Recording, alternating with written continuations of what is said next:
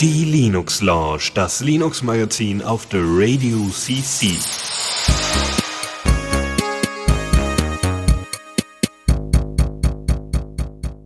Hallo und herzlich willkommen zur Linux Lounge. Ähm, wie ihr schon am Audio hört, äh, befinden wir uns nicht bei mir im Zimmer oder bei meinen Co-Moderatoren irgendwo äh, in, in den Wohnungen, sondern wir sind heute mal im Ping e.V. in Dortmund. Und äh, mit mir sind einmal Michael dabei Hallo. und der Chris. Moinsen. Euch beide kennen wir ja schon. Ja, richtig. Ähm, ihr wart, war, genau, wir hatten ja letzte Mal mit äh, vier Leuten zusammen die Sendung. Letzte Mal heißt ungefähr vor einem halben Jahr. ah, gefühlt Ganz so lange ist es, glaube ich, noch nicht, aber fast, ja. Ja. Und deswegen haben wir uns jetzt äh, überlegt, so, ja, so kurz vor Ende des Jahres, da muss doch, also es haben sich so viele Themen angestaut, ja. In, selbst in meinem Reader sind irgendwie tausend Themen zusammengekommen, äh, ähm, dass wir unbedingt mal wieder was raushauen müssen. Und es ist, äh, warum nicht das gleich verbinden mit eben dieser Örtlichkeit? Was, wer möchte erklären, was der Ping e.V. ist und warum wir hier überhaupt sind? Vielleicht du was zum Ping e.V. und ich, warum wir hier sind. Äh, ja, also wir sind jetzt gerade hier im Ping e.V. und äh, das ist ein Verein, der kümmert sich quasi oder hatte ursprünglich das Ziel, äh, Förderung von Internetnutzung, äh, Leuten die Technik näher zu bringen. Quasi eine Art Hackspace, nur ein bisschen weniger vernördet vielleicht. Und äh, die haben halt auch einen sehr coolen Vereinsraum mit Möglichkeiten mit Beamer für Vorstellungen, für Workshops. Und die, die Idee heute Abend, warum wir jetzt hier on the road sind, quasi, äh, es gibt dieses Event Hack and Snack. Ja, nicht, was du sagst. Genau, Und wir, wir sind ja, äh, wie, wie vielleicht sich einige noch erinnern, wir sind ja auch Mitglieder in der FOSS AG, der äh, Fachschaft Informatik der TU Dortmund. Und ähm, als solche haben wir dieses äh, Hack and Snack auf Betreiben einiger Mitglieder ins Leben gerufen. Das ist äh, ein ja, ein Themenabend, also ein, ein, ein bestimmtes Thema gebundener äh, Abend, wo meistens dann ein Vortrag stattfindet oder vielleicht Leute einfach so sich, dazu, sich bereit erklären, da einfach mal kurz was zu erzählen. Dann setzt man sich zusammen in einer gemütlichen Runde und quatscht ein bisschen darüber, so, ja, was kann man denn damit alles Feines machen, probiert vielleicht ein paar Sachen aus. Und ähm, das ist dann quasi der Hackathon, der dann da so noch mit dran anschließt. Und, äh, ein lustiger und- Tech Talk-Abend. Ein Tech Talk Abend, genau. Heute in der Special Halloween Edition. Ja, oder Reformation, ja. Also wir werden, wir werden gleich 95 Thesen mit Tesafilm äh, an die Ping e.V.-Wand kleben. Äh, ich frage mich nur, ob wir so viele Thesen zusammenkriegen, weil Hat Stormer nicht schon welche formuliert oder so? Oh, das ist, könnte, ja. ist bestimmt ist das relativ einfach, wir müssen nur ein bisschen was nicht das geht irgendwie. The Degrees of Freedom, das sind aber Ja, nicht ja, 95 es auch sind nicht ähnlich. 95, okay. Aber vor allem, es gibt noch die Möglichkeit, also wer Bock hat, vorbeizukommen, jetzt im Anschluss nach der Sendung ab 18 Uhr äh, fängt quasi der offene Diskussionsabend an. Äh, und wer spontan heute Abend noch Lust hat, das Thema ist Automatisierung mit Ansible. Oh yes. Also wenn jemand Lust hat, noch spontan vorbeizukommen, ab 18 Uhr ping zum Nubbental 11 ist die Adresse in Dortmund. Äh, findet man auf der Seite ping.de Genau. oder hackandsnack.de da. Im wunderschönen Dortmund-Eichlinghofen. Genau. Falls ihr vorhabt, äh, mit der Hochbahn zu fahren, vergesst es. Genau, Also, die fährt einfach nicht. Die fährt einfach nicht, äh, weil Feiertag. Und äh, Sehr naja, ärgerlich. Okay, wunderbar. Und wer Ähm, verkleidet bekommt, kommt, weiß ich nicht, kriegt umsonst eine Mate. Genau, Oh, die, das die, klingt gut. die Frage ist, ob jetzt irgendwie so ein Neckbeard schon reicht als Verkleidung. ja, man sagt so, ah, RMS, alles klar. Ich glaube nicht. Sehr gut. So, dann würde ich mal sagen, äh, nach dieser schönen Einführung, also äh, wohlgemerkt, ja, wir werden nicht äh, das Hack and Snack gleich noch streamen oder so, obwohl das sicherlich auch irgendwann mal äh, möglicherweise eine Option ist. Gucken wir mal. Ähm, aber Nicht äh, heute. Genau, aber Nachbereitung und so weiter des Hack and Snack gibt es äh, irgendwie eine Doku, wo man mal reingucken kann, so ein Protokoll des Abends oder so, oder zumindest Informationen über die Fossa G nochmal einholen kann. Es gibt auf hackandsnack.de gibt's immer einen äh, äh, kurzen Newsbeitrag dazu, wie es gelaufen ist, wo dann auch mal ein paar Links reingeschmissen werden, aber äh, leider nicht solche ausführlichen Shownotes oder so wie beim Linux Launch, sondern man muss schon dabei sein, um das alles mitnehmen zu können. Dabei sein, frei sein. dabei sein ist alles. Genau. Richtig. Wunderbar, dann würde ich sagen, äh, steigen wir sofort äh, äh, in unsere Themen ein und zwar in die erste Rubrik. Neues aus dem Repo. So, und äh, zu dieser Rubrik, ne, also auch kurz nochmal beschrieben, weil ist ja auch schon wieder ein halbes Jahr her. In Neues aus dem Repo geht es um nichts anderes als neue Releases und die dementsprechenden Changelogs vorgelesen von uns. Oh yes. Sondern das erste Thema haben wir da Alex Qt. Ähm, das ist äh, der Nachfolger von Alex.de Und äh, wer LXDE kennt, äh, kennt wahrscheinlich auch Lubuntu, wo äh, es zentral äh, vor allem eingesetzt wird äh, und ins, äh, standardmäßig vorinstalliert ist. Ähm, das, also warum ich LXQt immer gerne als Thema mit drin habe, weil es für mich ein Paradebeispiel darstellt, wie Open Source Software zu laufen hat.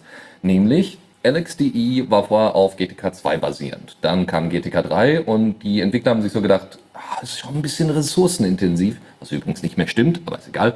Äh, zu dem damaligen Zeitpunkt war das richtig und dann haben sie gesagt, ah, wir würden schon gerne irgendwie wechseln zu Qt und so. Kompatibilitäten sind teilweise ein bisschen besser und so. Und das hat dann dazu geführt, dass sie äh, sich mit anderen äh, Softwareprojekten zusammengelegt haben, nämlich mit Razer Qt, ähm, die äh, dasselbe Ziel hatten, nämlich ein Desktop-Environment zu schaffen, das sehr ressourcenschonend ist. Und äh, dann hat man sich zusammengetan, hat miteinander gesprochen, fand sich wohl ganz sympathisch und ähm, hat glücklicherweise keine Familie gegründet, sondern gesagt, hey, wir legen unsere beiden Projekte zusammen. Ähm, und somit ist Razer Qt äh, quasi äh, beendet worden oder äh, sagen wir mal die Ergebnisse und Informationen, die ähm, die Leute bei, bei Razer Qt hatten, wurden implementiert dann in Qt und der Basisaufbau von LXDE wurde dann auch in das Projekt mit eingeflochten. So, und jetzt sind wir bei einem, also das weiß ich nicht, das ist schon drei Jahre oder vier Jahre her, dass diese Planungen äh, rausgekommen sind, also alles nichts Neues, aber äh, die Versionen, sie arbeiten jetzt sehr stark daran, äh, in die 1.0er Version äh, reinzugehen, ähm, also bis dahin zu, sich vorzuarbeiten, um es dann endlich über Lubuntu standardmäßig äh, releasen zu können. Ähm, jetzt sind wir derzeit bei LXQt Version 0.12.0 und ähm, da haben sich so Kleinigkeiten geändert. Äh, unter anderem gibt es einen neuen Öffnen-Speichern-Dialog für PCManFM Qt. Ja? Also PCManFM war der äh, File Manager ähm, und den haben sie auch auf Qt portiert. Es gibt jetzt äh, High äh, DPI äh, Display Support, äh, was für viele interessant ist, die auf einem MacBook oder Retina Displays oder sonst irgendwo unterwegs sind. Ähm, wenn die Sitzungen beendet werden von einer LXQt Session, dann bedeutet das, dass alle äh, angeschlossenen Programme da mit beendet werden und noch bevor Systemd da überhaupt was zu machen kann, was äh, oft hilfreich ist. Bei GNOME ist es zum Beispiel nicht so. Da werden die Sachen weiterhin äh, aufrechterhalten. Ähm, äh, sie haben einige Pakete zusammengeführt, einige Sachen haben sie komplett rausgestrichen. Ähm, und äh, wie gesagt, in, geplant ist, äh, auf Basis von Qt 5 LXQt 1.0 in Lubuntu 18.04 zu veröffentlichen. Das soll dann auch wirklich LXDE komplett ersetzen in Ubuntu. So ist es. Und LXDE klingt cool. wird, wird dann auch wahrscheinlich gar nicht mehr großartig weiterentwickelt werden, weil es einfach keine großartigen Interessenten gibt. Ich, ich liebe dieses Qt-Plattform, das Framework. Also ich bin da große Zustimmung. Freue ich mich drauf. Ja, ich bin einfach mal gespannt, wie es, wie es sich anfühlt, weil äh, Lubuntu habe ich vor allem irgendwie auf einem 2200 Laptop äh, laufen lassen und das hat sehr gut funktioniert, mh, weil es eben so ressourcenschonend war. Ähm, aber äh, ich bin ja auch äh, unsicher, was die Zukunft von Lubuntu angeht, äh, was, äh, ob sie weiter 32-Bit-Versionen anbieten werden. Ich weiß nicht, ob sie das auch inzwischen eingestellt haben. Muss man mal nachgucken. Mit dem Anspruch, eine, eine äh, Desktop-Umgebung für sehr ält für ältere Hardware zu sein, wäre es durchaus sinnvoll, noch 32-Bit-Releases anzubieten. Genau das. Aber äh, da, das hat ja auch andere ältere Distros nicht dazu bewegt zu sagen, äh, wir, wir bleiben noch weiterhin eine längere Zeit bei 32-Bit. Nun ja, aber zum Glück gibt es ja auch noch andere Distros, die, Ja. äh, die diesen Support weiterhin leisten können. Gut. Äh, ein weiterer Punkt ist ein kleiner netter Browser, der released worden ist, nämlich Miniature. Und äh, da geht es im Kern darum, das hat auch eine Crowdfunding-Kampagne, da geht es darum, ähm, einen Browser zu bauen, der äh, im Informationszeitalter ähm, und, und in dem, ja, wie heißt es denn, im, dass zu viel Information auf einen einpasst. Es gibt so schöne Begriffe dafür. Information Overflow. Thanks. Einfach nur das. Genau das. So nennt man das. Ja. Genau, diese Informationsflut irgendwie bewältigt. Ähm, ihr kennt ja sicherlich so die Reader-Funktion in Safari und Firefox, obwohl Chrome hat das, glaube ich, inzwischen auch. Auch noch nie verwendet, wenn ich ehrlich bin. Ich habe schon ein paar Mal benutzt. Ja. Kann, kann gut sein. Ich höre lieber Podcasts als Texte lesen, aber ja. aber gena genau solche, solche Funktionen sollen damit eingebettet werden. Es hat auch ein bisschen anderen Aufbau als normale äh, Browser, äh, basiert aber auch wieder auf WebKit, ähm, ist aber, glaube ich, auch teilweise in ganz unschönem Node.js äh, äh, rum, rumgebastelt. Aber auf der anderen Seite versucht es einfach mal ähm, kontextbasiert äh, einen Browser aufzubauen. Also einfach mal wieder ein neues Konzept und wir wissen ja aus der Open Source Szene, es ist äh, nie ganz so schlecht, äh, viele, viele Konkurrenten zu haben, weil dann können bestimmte Ideen auch implementiert werden. Aber wenn alles irgendwie WebKit ist, dann ist es doch auch irgendwie wieder sehr ähnlich zu den anderen Produkten. So ist es. Ja, Witzigerweise nutze ich gerade ausnahmsweise WebKit, weil ich Epiphany auf habe. Aber zu Browsern kommen wir äh, wahrscheinlich später auch noch mal ganz kurz. Äh, wie auch immer, es gibt derzeit eine Crowdfunding-Kampagne. Ähm, es wird noch ein Recommendation System geben. Das heißt, äh, dort wird es Vorschläge geben, was man sich denn da reintut. Witzigerweise haben solche Funktionen inzwischen auch Firefox und Co. Auch wenn ich sie nicht besonders nutze oder nutzen möchte. Aber wer da mal einen Blick reinwerfen möchte, wie das da umgesetzt worden ist, bitte.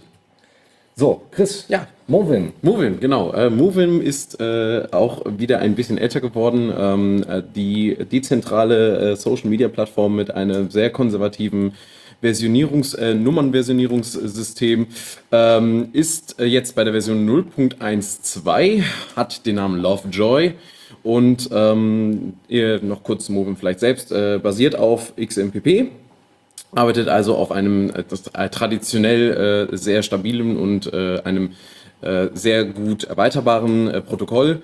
Ähm, die haben sich jetzt viele Gedanken darüber gemacht, haben jetzt einiges aus der Community sich auch mal wieder genommen haben gesagt, ah, hier, da, das Feature ist nicht schlecht und das wollen wir vielleicht auch noch machen. Aber hauptsächlich geht es hier auch wieder um Content und wie kann man diesen Content möglichst effizient und halt auch kompakt, kompakt darstellen. Das haben sie jetzt in dieser Version erneuert. Sie sagen selber, Movem is now easier than before. Ähm, nach dem, was ich jetzt so in dem Blogpost gesehen habe, den wir auch verlinken werden, ähm, haben sie das gar nicht so schlecht gemacht. Es gibt jetzt äh, äh, eine Shortpost-Funktion, dass man einfach direkt in einem, dass man immer ein permanentes kleines Eingabefeld hat, über das man direkt irgendwelche Sachen sofort losschicken kann. Oder man kann dann eben halt mit dem kleinen Plus-Button dann direkt dann sagen, so hier, ne, jetzt machen wir mal einen richtigen Post, ich möchte hier noch ein paar Bilder einfügen und sonstige Sachen machen, dann geht das auch ein bisschen langsamer aber dafür dann in schön ausgearbeitet und formatiert. Ähm, sie haben die äh, Community View ein bisschen verbessert, sodass viele Sachen besser zusammenkommen, also Bilder und äh, welche ähm, Kanäle oder Personen man verfolgt, ähm, werden ihr noch kompakter dargestellt. Ähm, was auch äh, lange angefragt war und meiner Ansicht nach, ich habe Move inzwischen durch auch mal benutzt, äh, lange überflüssig war, äh, also lange überfällig war manche natürlich, ähm, ist der NSFW-Content, dass der mal gefleckt werden kann. Und dementsprechend gibt es jetzt einen per Default aktivierten äh, Adult Content Filter, den man sich deaktivieren kann, äh, um seine, äh, ja, ja, die jüngeren Mitglieder in äh, diesem Netzwerk zu schützen, sofern sie sich denn schützen lassen wollen. Also das heißt, der Unterschied zu Diaspora zum Beispiel, wo ich selber definiere, was NSFW ist, äh, der Content-Filter macht das für mich. Ähm, ich glaube, der muss noch gefleckt werden tatsächlich. Ich muss mal eben kurz schauen. Ja, also sie, sie schreiben hier, äh, you can äh, categorize the articles. Also du musst selbst einen, diesen Tag hinzufügen, um das zu machen. Äh, wenn Menschen das nicht machen, ist natürlich ärgerlich. Ähm, aber ich denke, äh, bei Diaspora, nach meiner Erfahrung, funktioniert das recht gut. Zumindest ich habe noch keinen NSFW-Content gesehen, der nicht getaggt war. Dementsprechend sollte das wohl kein Problem sein. Ähm, Für die Akzeptanz in der Allgemeinheit ist natürlich sowas durchaus sinnvoll, so eine Funktion. ja, genau. Und ähm, Auch ja, für Uni. Für Uni ist das ganz toll. ja, Ich habe das letztens In der Vorlesung. erlebt. Ich war sehr glücklich, dass der NSFW-Hashtag äh, da gesetzt worden ist. in einer Vorlesung in der ersten Reihe zu sitzen, ist nicht die beste Möglichkeit mit dem Laptop. Ja, da sollte man vielleicht nicht gerade irgendwo unterwegs sein. Ja, das stimmt ähm, ja, au- außerdem noch so kleine weitere äh, Verbesserungen, die man so gerne hat, wie zum Beispiel ein besserer Mobile Overview, also die, die mobile Anzeige der, von Movim ist jetzt ein bisschen schöner geworden. Ähm, die Chats haben äh, ein paar neue Features bekommen. XMPP hat einen Standard, der Chatmarkers heißt. Ähm, der äh, einfach Leute darüber benachrichtigt, dass du, dass, dass, deren, dass du ihre Nachrichten gesehen hast und umgekehrt.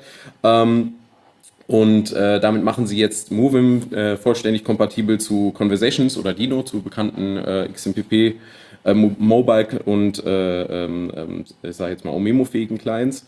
Ähm, es gibt außerdem Sticker. Oh ja, wow. Das Die braucht vermisst. jede Plattform, jede Plattform braucht Sticker heutzutage. Ähm, jetzt spätestens seitdem Apple damit angefangen hat, äh, wollen es wirklich alle machen. Ähm, vorher war das irgendwie noch cool bei Telegram, weil die waren so ziemlich die, ich, wenn, wenn ich mich recht entsinne, so so eine der ersten, die das gemacht haben oder die damit zumindest groß bekannt wurden. Und äh, jetzt kamen sie alle hinterher. Ähm, ja, und äh, sie haben außerdem, als auch eine kleine Side Note, ihre Server jetzt zu eJabberdy migriert, was ein großes, großes, großes äh, Vorhaben war. Sie mussten sehr viele Dinge tun. Also sie haben mehr als 11.000 Accounts, tausende Artikel und Nachrichten und äh, Zuordnungen der jeweiligen Benutzer äh, übertragen müssen. Und das war eine große Zusammenarbeit von mehreren Leuten. Und da sind viele, viele Dankeschöns, die man sich eben im Blog eben kurz durchlesen kann von Menschen, die daran beteiligt waren. Und sie haben auch ganz am Ende nochmal einen kleinen Hilfeaufruf, weil Moving gibt es ja jetzt schon neun Jahre.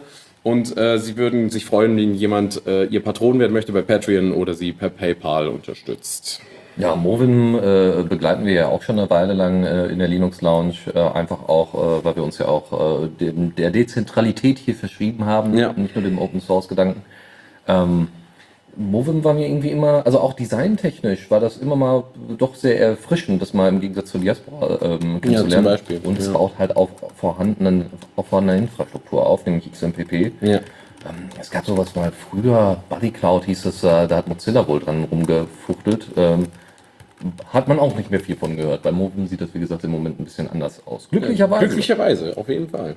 Gut, äh, nächste Geschichte von wegen Podcast hören und Reader-Funktion und so. Ich ähm, bin zwar nicht so unbedingt der Hörbuchhörer, aber äh, wer das wäre, äh, kann sich Cozy herunterladen. Das ist ähm, extra eine kleine niedliche App, mit der ähm, eben Autoren und Bücherlisten von Hörbüchern gut gepflegt werden können. Also ihr habt da dementsprechend einen Player drin und und und und äh, könnt da auch. Also es sind noch ein paar Features mit, äh, äh, also es ist wie gesagt ein neuer Release. Ähm, es werden in Zukunft auch ein paar Features mit reinkommen, wie Lesezeichenfunktion und so, dass du sagen kannst, hier, ich bin jetzt mal da und da und da, bitten sind wir hier gerade, äh, da- das höre ich mir gerade an oder das fand ich interessant. ist natürlich super, äh, wenn ich irgendwie Rezension oder sowas machen möchte ähm, oder wenn ich sowieso sehr, sehr, sehr, sehr viele Hörbücher habe. Äh, Die müssen aber auch teilweise bestimmte Sachen, informa äh, also bestimmte Informationen enthalten. Also ich kann nicht einfach irgendwie eine Liste von irgendwelchen getorrenteten MP3s da reinwerfen und dann wird das schon alles, sondern äh, die Metadaten müssen dann dementsprechend gesetzt sein. Und was natürlich nicht supported wird, was mich auch nicht großartig wundert, ist Audible. also das Audible Audioformat, äh, keine Ahnung, wer sich das ausgedacht hat, äh, ja Audible, aber ähm, es ist äh, also ich habe zum Glück von Audible nicht viel gehört, außer dass dauernd irgendwelche Podcasts, vor allem amerikanischen, dauernd Werbung dafür machen. Ähm, äh, soll ganz toll sein, aber äh, Sie haben sehr viele Inhalte. nicht, Ja, nicht mit DRM, meine Damen und Herren. Äh, irgendwo ist auch mal Schluss. Aber ihr könnt äh, eure äh, CDs und so weiter doch wohl ganz gut dadurch darüber rippen. Also probiert das einfach mal aus. Ja. Wie gesagt, in Zukunft kommt neben den Time Bookmarks auch noch MPRIS Support, wo ihr dann äh, fernsteuern könnt. Euer, das ganze Gerät. Ist das eine reine. Client-Anwendung für den Desktop oder ist das quasi mit irgendwie Backend durch, das dann mit anderen Geräten sinken kann im Netzwerk oder irgendwie eine Webseite oder sowas? Also genau, bisher ist das äh, wohl noch nicht. Also es ist tatsächlich äh, zentral nur auf dem, auf dem eigenen Rechner vorhanden und äh, greift wohl, abgesehen, glaube ich, von irgendwelchen äh, Cover-Bilder, also irgendwelche Covers oder so, zieht sich das Ding dann aus einem anderen äh, Network. Genauere Informationen kann man den Beitrag entnehmen. Einfach mal ausprobieren. Außerdem ist es eine GTK-Anwendung. ist vielleicht nicht für jeden äh, was. Gut, Michael, LibreElec. Ja, wo wir bei Multimedia waren. Ähm, das Projekt äh, äh, ursprünglich, die Geschichte dazu ist ziemlich lang. Also das hat eine sehr, sehr lange Geschichte dazu. Äh, ursprünglich hieß es mal XBMC, tatsächlich Xbox Media Center, weil es ursprünglich auf einer Xbox lief, also einer Xbox 1, nicht Xbox One, sondern die von vor Die vor ganz lange. ganz langer Zeit. mit Halo 2. Äh, und zwischendurch wird das Projekt umbenannt nach Kodi und das ist ein Paket, was man sich quasi auf jedem beliebigen Rechner äh, installieren kann, sowohl unter Windows als auch unter Linux. Aber es gibt ein paar Leute, die haben eine spezielle Distribution veröffentlicht. Also es gibt mehrere spezielle Distributionen äh, für Kodi. Ähm, aber eine, die sich darauf spezialisiert hat, möglichst klein, möglichst barebone zu sein und nur die Funktion fürs Multimedia Center zu haben, entsprechend auch schnell zu booten, war OpenELEC beziehungsweise der Fork davon LibreELEC. Und LibreELEC ist genau das Projekt, was jetzt vor ein paar Tagen gerade ein neues Update hatte auf Version 8.2. Ähm, und diese, äh, das Update ist jetzt nicht unbedingt so spannend, aber es wurden halt ein Haufen an Bugs gefixt. Ähm, ganz wichtig, es wurden Schwachstellen geschlossen äh, für Blueborn, die Bluetooth-Attacke und Crack, wozu wir später noch im Newsflash kommen. Äh, der Kernel wurde aktualisiert, dadurch gibt es natürlich auch wesentlich besseren Support für aktuellere Hardware, für Grafikkarten, für Grafikkartenbeschleunigung äh, bei 4K-Videomaterial. Ähm, auch sehr viel Unterstützung für weitere dieser Low-Energy ARM-Boards. Äh, der Raspberry Pi, da gab es einige Bugs mit diesem CEC-Standard. das ist der, wenn man quasi über HDMI sein Raspberry Pi angeschlossen hat und am Fernseher auf der Fernbedienung rumtippt, dann kann der Raspberry Pi diese Eingaben lesen und darauf reagieren. Das heißt, man kann bei einer Fernsehfernbedienung sein äh, LibreELEC fernsteuern. Äh, da gab es einige Fixes zu. Äh, es wurde geupgradet auf Kodi 17.5 als Basisversion. Und es unterstützt auch die Xbox One, also jetzt die aktuelle. Äh, und noch einen Haufen weiterer chinesischer Boards, die man wahrscheinlich noch nie gehört hat. Xiaomi Box und äh, äh, andere Sachen. Aber es ist halt ex- extrem breiter Support und wenn man so ein, so ein Embedded Armboard hat, auf dem man dann irgendwie das als Media Center verwenden will, dann ist äh, OpenELEC bzw. LibreELEC durchaus eine Alternative, die man sich mal anschauen sollte, ob es dafür Support gibt. Ist, äh, inwieweit ist denn da die Xbox One äh, supported? Die, die Controller dafür oder, oder wie darf man das verstehen? Weil, ähm, ja, weil, weil, okay, darauf wird es halt wahrscheinlich nicht installiert werden können. Dementsprechend ist das wahrscheinlich nicht so der Punkt. Aber vielleicht äh, gibt es äh, bestimmte Standards, äh, so dass ich mit der Xbox. Ich muss zugeben, ich bin kein Konsolenmensch. Ich habe das, ich habe das im Changelog gelesen und äh, zugegebenermaßen einer der Punkte, wo ich einfach nur. Xbox One Support. Äh, Ja, ist nicht, nicht so schlimm. Aber es, äh, ja, Der, der, Release, der Release ist übrigens Krypton, ja, we- wem das immer noch nicht aufgefallen ist. Äh, Kodi als auch LibreELEC äh, äh, äh, Releases sind daran nach, natürlich nach Filmen orientiert. Also es gab äh, eine der, der älteren Versionen, aber auch bekannteren Versionen von, von XBMC bzw. Kodi war Gotham. Äh, hat auch ein sehr schönes Design. ähm, ja, wunderbar. okay, ich entschuldige mich. Äh, Support für Xbox One USB-Tuner. Ah, okay. DVB-C, DVB-T. Also es gibt wohl einen Xbox One DVB-T-Tuner, der jetzt unterstützt wird, was auch immer der Zusammenhang da ist. Wow. Ach Gott. Ja, gut, dass ich auch im Konsolenbereich nicht mehr großartig unterwegs bin. Sondern Ja, es ist, ist nicht mehr meine Welt, aber es Nee. ist. Wir werden alt, glaube ich. Das ist der Grund. Quatsch. Oder Man, wird immer, man ist immer nur so alt, wie man sich fühlt, sagt man doch, ne? Ja, mein Rücken. genau, nach ganz, ganz viel Internetinhalten und so weiter kommen wir mal zu Sachen, die äh, doch deutlich mehr auf Offline, äh, ähm, auf einen On- Offline-Kontext äh, setzen. Und zwar Endless OS. Ist eine Distro äh, auf Debian basierend mit über 100 Apps, wo er sagt, ja, ja 52.000 Pakete habe ich aber schon unter Ubuntu. Ja, das ist richtig. Aber hast du die auch offline? also das Besondere an, an, an Endless OS ist, äh, dass der Einsatz ähm, vor allem in äh, dritte Weltländer oder, oder in, an Orten, wo, also quasi, äh, wie soll man sagen, in Dörfern auch Deutschlands wäre das durchaus möglich, weil In äh, gewissen Teilen, die ja angeblich sind, wir ja Breitbandnation. Danke, Telekom. ähm, Ja, genau. genau. Ähm, so, also wer, wer in seinem Dorf nicht genügend Internet hat, der kann sich die Wikipedia auch einfach ganz kurz runterladen, kein Problem. Äh, kein Witz, also es gibt tatsächlich äh, dort äh, quasi einen eigenen App Store, wo bestimmte äh, Applikationen äh, vorinstalliert sind, aber auch noch nachinstalliert werden können. Aber grundsätzlich äh, ist alles quasi auf der DVD enthalten. Das sind, äh, also gibt es unterschiedliche Versionen. Eine mit äh, 2 Gigabyte, äh, wo wirklich die Basics drauf sind, und eine mit 16 Gigabyte, wo quasi alles drauf ist. Äh, und das mit der Offline-Wikipedia war kein Scherz. Es gibt, wie gesagt, ein eigenes Portal, wo ihr auch sagen könnt, ich würde gerne zu Naturwissenschaften äh, oder da zu, Geisteswissenschaften oder so, würde ich gerne äh, bestimmte Informationspakete herunterladen. Und das heißt, ich kann dann mitten in der Wüste von Südafrika oder was auch immer, kann ich dann Kindern Biologie beibringen auf Basis der Wikipedia. Doch. Zum Beispiel. Das, Ja. ist, Nur nicht auf die Links klicken, die sind tot. ja, das, bringt, das bringt dann halt leider nichts. Quellen verifizieren ist dann auch nicht so drin. Ja, genau, das ist dann auch nicht so drin. Aber du sollst ja das Wissen erstmal nutzen. Ja, ja. Ne? Es ist besser, als gar keine Möglichkeit zu haben, Ja, an diese absolut. ganzen Artikel dran zu kommen. Also das ist schon auf jeden Fall sehr erstaunlich. Auf jeden Fall. Aber das, das Witzige ist natürlich, man hat, man hat sich wieder dazu entschieden, weißt du was, wir haben unter Linux noch nicht genügend Desktop-Oberflächen. Lass Oh uns doch noch eine forken. In dem Fall haben sie das tatsächlich getan. Sie haben GNOME geforkt und haben dadurch äh, eine neue DI gebaut.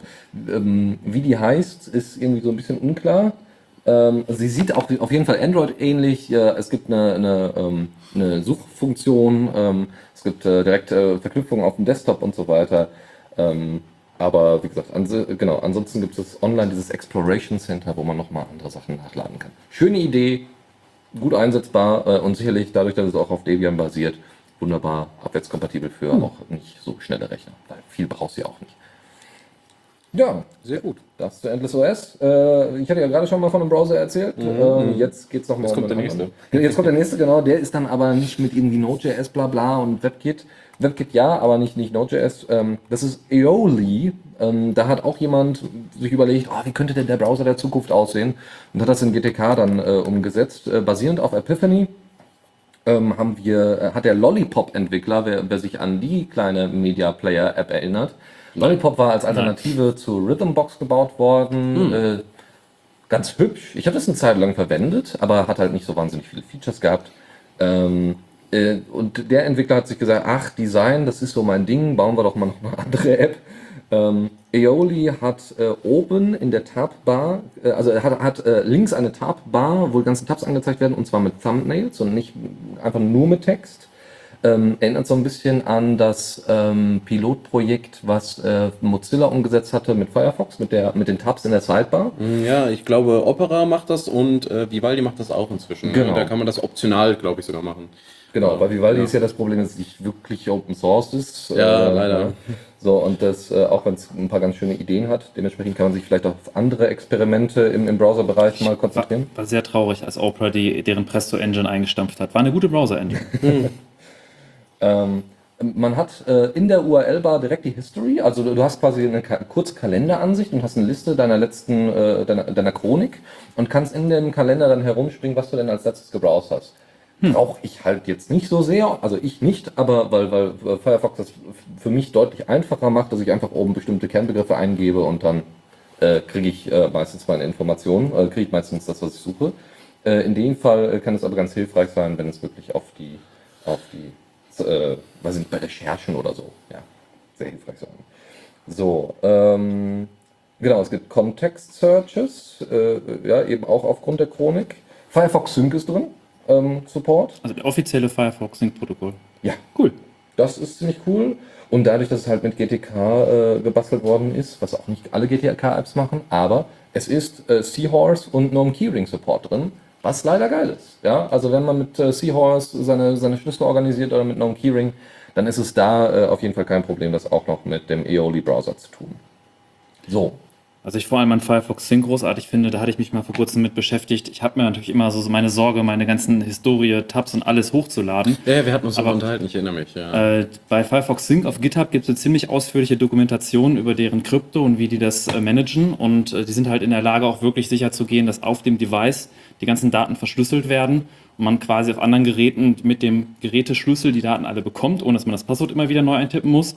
Aber auf dem Server die Daten verschlüsselt liegen und man sogar auch äh, da keine Privacy-Bedenken haben muss. Das finde ich halt sehr großartig an Firefox Sync und finde es noch umso großartiger, wenn noch andere Projekte das integrieren und man die Möglichkeit hat, das auch mit Alternativen zu verwenden. äh, was kann es alles? Es kann Passwörter, es kann äh, Tablisten, glaube ich auch. Es Offene kann Tabs, Bookmarks, Bookmarks. History.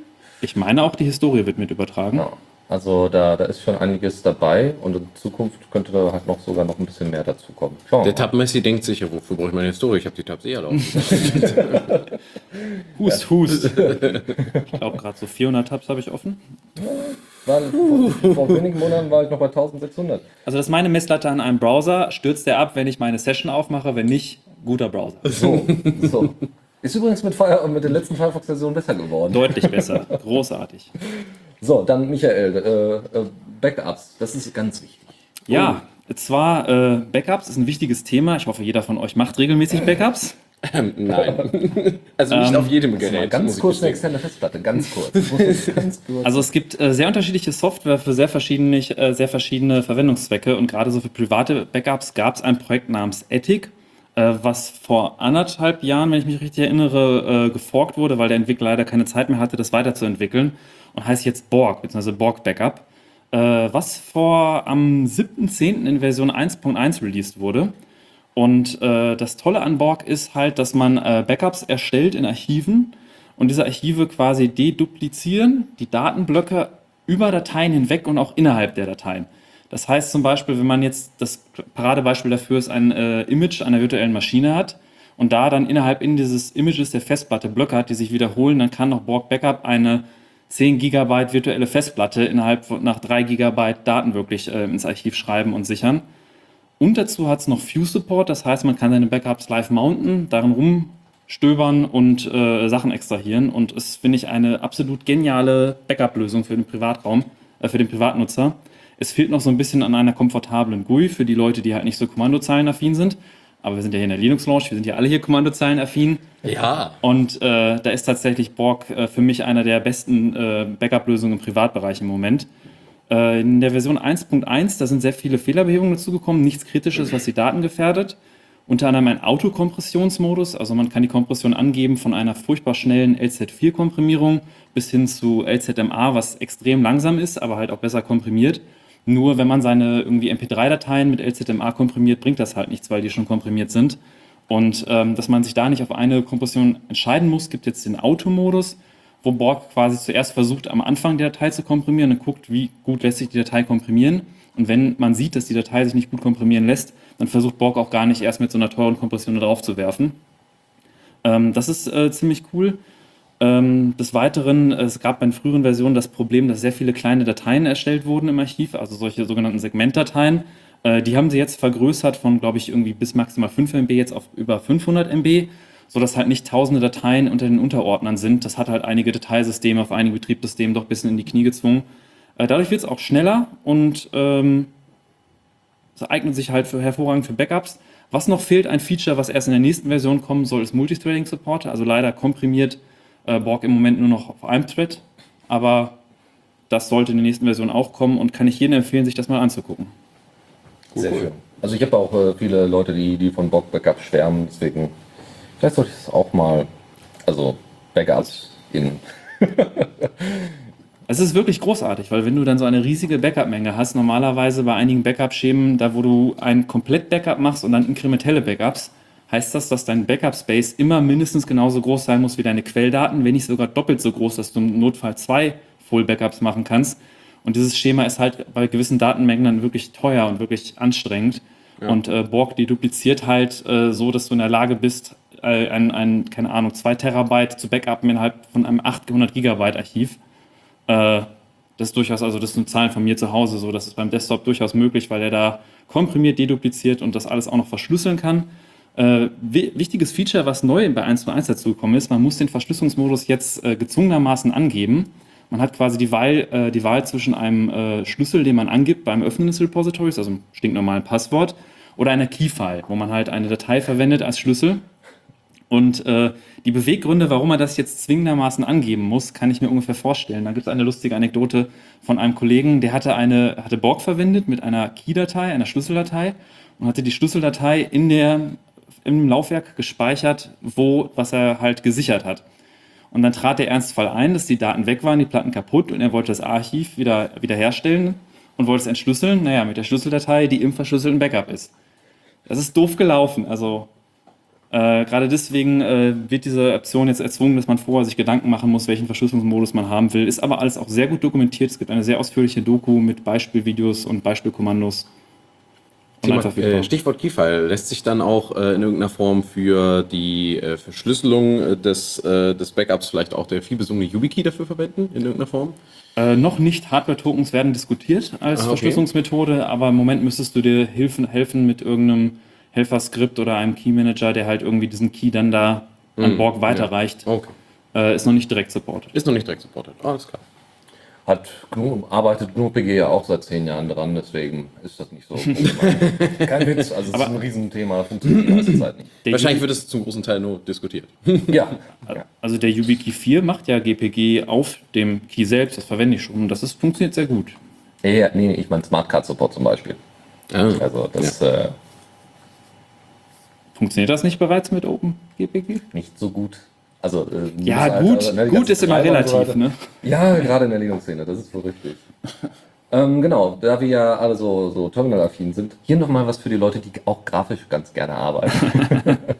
also, es ist ja irgendwie auch das Problem, Leute davon zu überzeugen, dass dies eine geile Sache ist, äh, dass sie sagen, ah, ist auch alles irgendwie ganz anders ist wirklich alles so unterschiedlich und und und. Aber es gibt äh, eine kleine, kleine Extension für GNOME. Und zwar könnt ihr, äh, gibt es dort den GNOME Layout Manager. Mit dem könnt ihr mit so ein paar Themes, die ihr dann noch nachinstalliert und, äh, und noch ein paar Extensions, die benötigt werden, äh, könnt ihr ähm, einfach das Layout der GNOME Shell so anpassen, dass es aussieht wie bei Windows 10 oder bei Mac OS X. Ja, somit, das macht den Umstieg halt noch ein bisschen einfacher.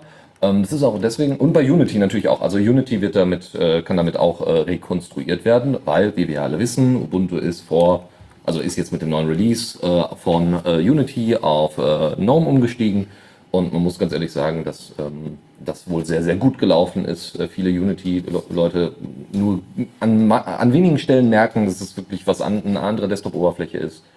Ähm, und das, das freut doch auch schon mal. Äh, wie gesagt, wer das dann bei sich zu Hause nachmachen möchte, kann sich dann die Screenshots dazu mal anschauen und die äh, Extension herunterladen. Shimon Box.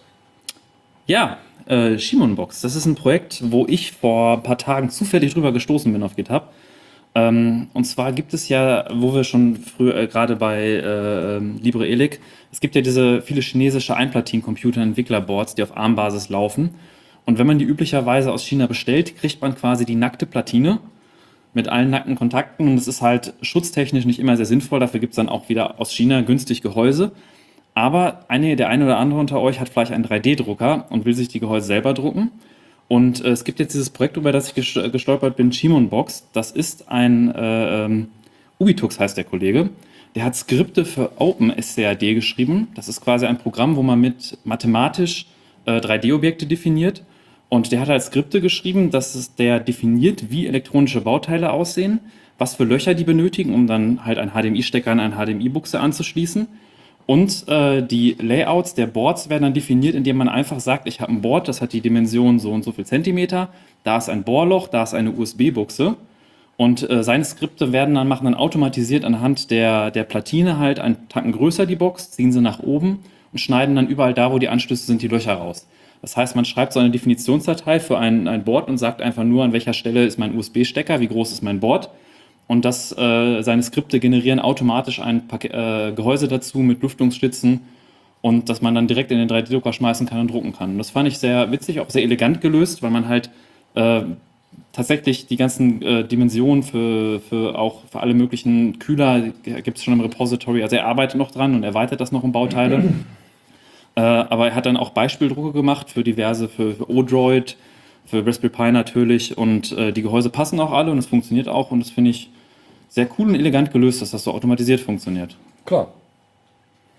Ähm, ich hatte noch eine, eine Geschichte, nämlich äh, XPub. Das äh, ist noch nicht ganz released, äh, gehört also eigentlich eher in eine andere Kategorie. Machen wir aber, äh, aber das, die Basissoftware ist schon mal da, nämlich PubSuite. Also, was ist XPub? Ähm, das ist von der, einen Moment, das ist von der Collaborative, äh, äh, Collaborative Knowledge Foundation rausgebracht worden. Es geht darum, äh, Wissen zu äh, verbreitern bzw. wissenschaftliches Arbeiten zu verbessern. Ähm, in dem Fall ist PubSuite, ja, das ist quasi die Plattform, PubSuite, ähm, äh, eine Plattform, wo, äh, mit der man äh, äh, wissenschaftliche Journals erstellen kann. So, und was braucht man für ein Journal auch noch? Genau, ein Editor, der am besten kollaborativ arbeitet. Und das ist XPub. Ja? Also auf Basis vom PubSuite, dem, dem Journaling, äh, Journal-System, äh, gibt es äh, nochmal XPub als Editor. Äh, da, der ist aber jetzt derzeit äh, stark in Entwicklung, also ist alles schon released, kann man alles schon austesten, basierend auf Node.js. Mhm. Aber es, ist, es geht ja auch darum, ja, es muss ja auch anwendbar sein und es muss ja auch für Leute aufsetzbar sein. Und äh, wenn dann einfach mal ein paar Leute im Rechenzentrum der Universitäten damit rumspielen, kann das nicht schlecht man müsste solche Buttons hier installieren, die immer einen lustigen Ton abspielen, wenn jemand Systemd oder Node.js sagt oder so. Genau, das ist hochkontroverse Stichworte. Und ja. Xylophon. Und dann müssen wir auf jeder einzelnen Taste einfach dementsprechend die Worte draufkleben. Ja, ja, das ist wahr. Ähm, aber wie gesagt, äh, es gibt neben, also äh, neben, neben den Editor-Möglichkeiten gibt es natürlich auch Datei-Upload-Fähigkeiten und so weiter und soll halt einfacher sein natürlich als LaTeX und Co. und so weiter. Schauen wir mal. Also gerade für Einsteiger sicherlich sehr hilfreich. Ja. So, meine Damen und Herren, damit sind wir zumindest mit dieser äh, wunderschönen äh, Kategorie, äh, ähm, haben wir die Kategorie hinter uns gebracht und gehen nun zur nächsten. Newsflash. So, Chris, ja, Roms. Ich, ich beginne direkt, alles klar. Ähm, ProLinux.de hat äh, äh, Mitte des äh, vergangenen Monats, Mitte Oktober, ach, was, wir sind ja noch im Oktober, was rede ich da einen Unsinn? Mitte diesen Monats, Verzeihung, ähm, hat äh, äh, ProLinux.de eine kleine Nachricht äh, durch den Ether geschickt und zwar geht es um die Verwendung von Open Source Software in der wunderschönen italienischen Stadt Rom.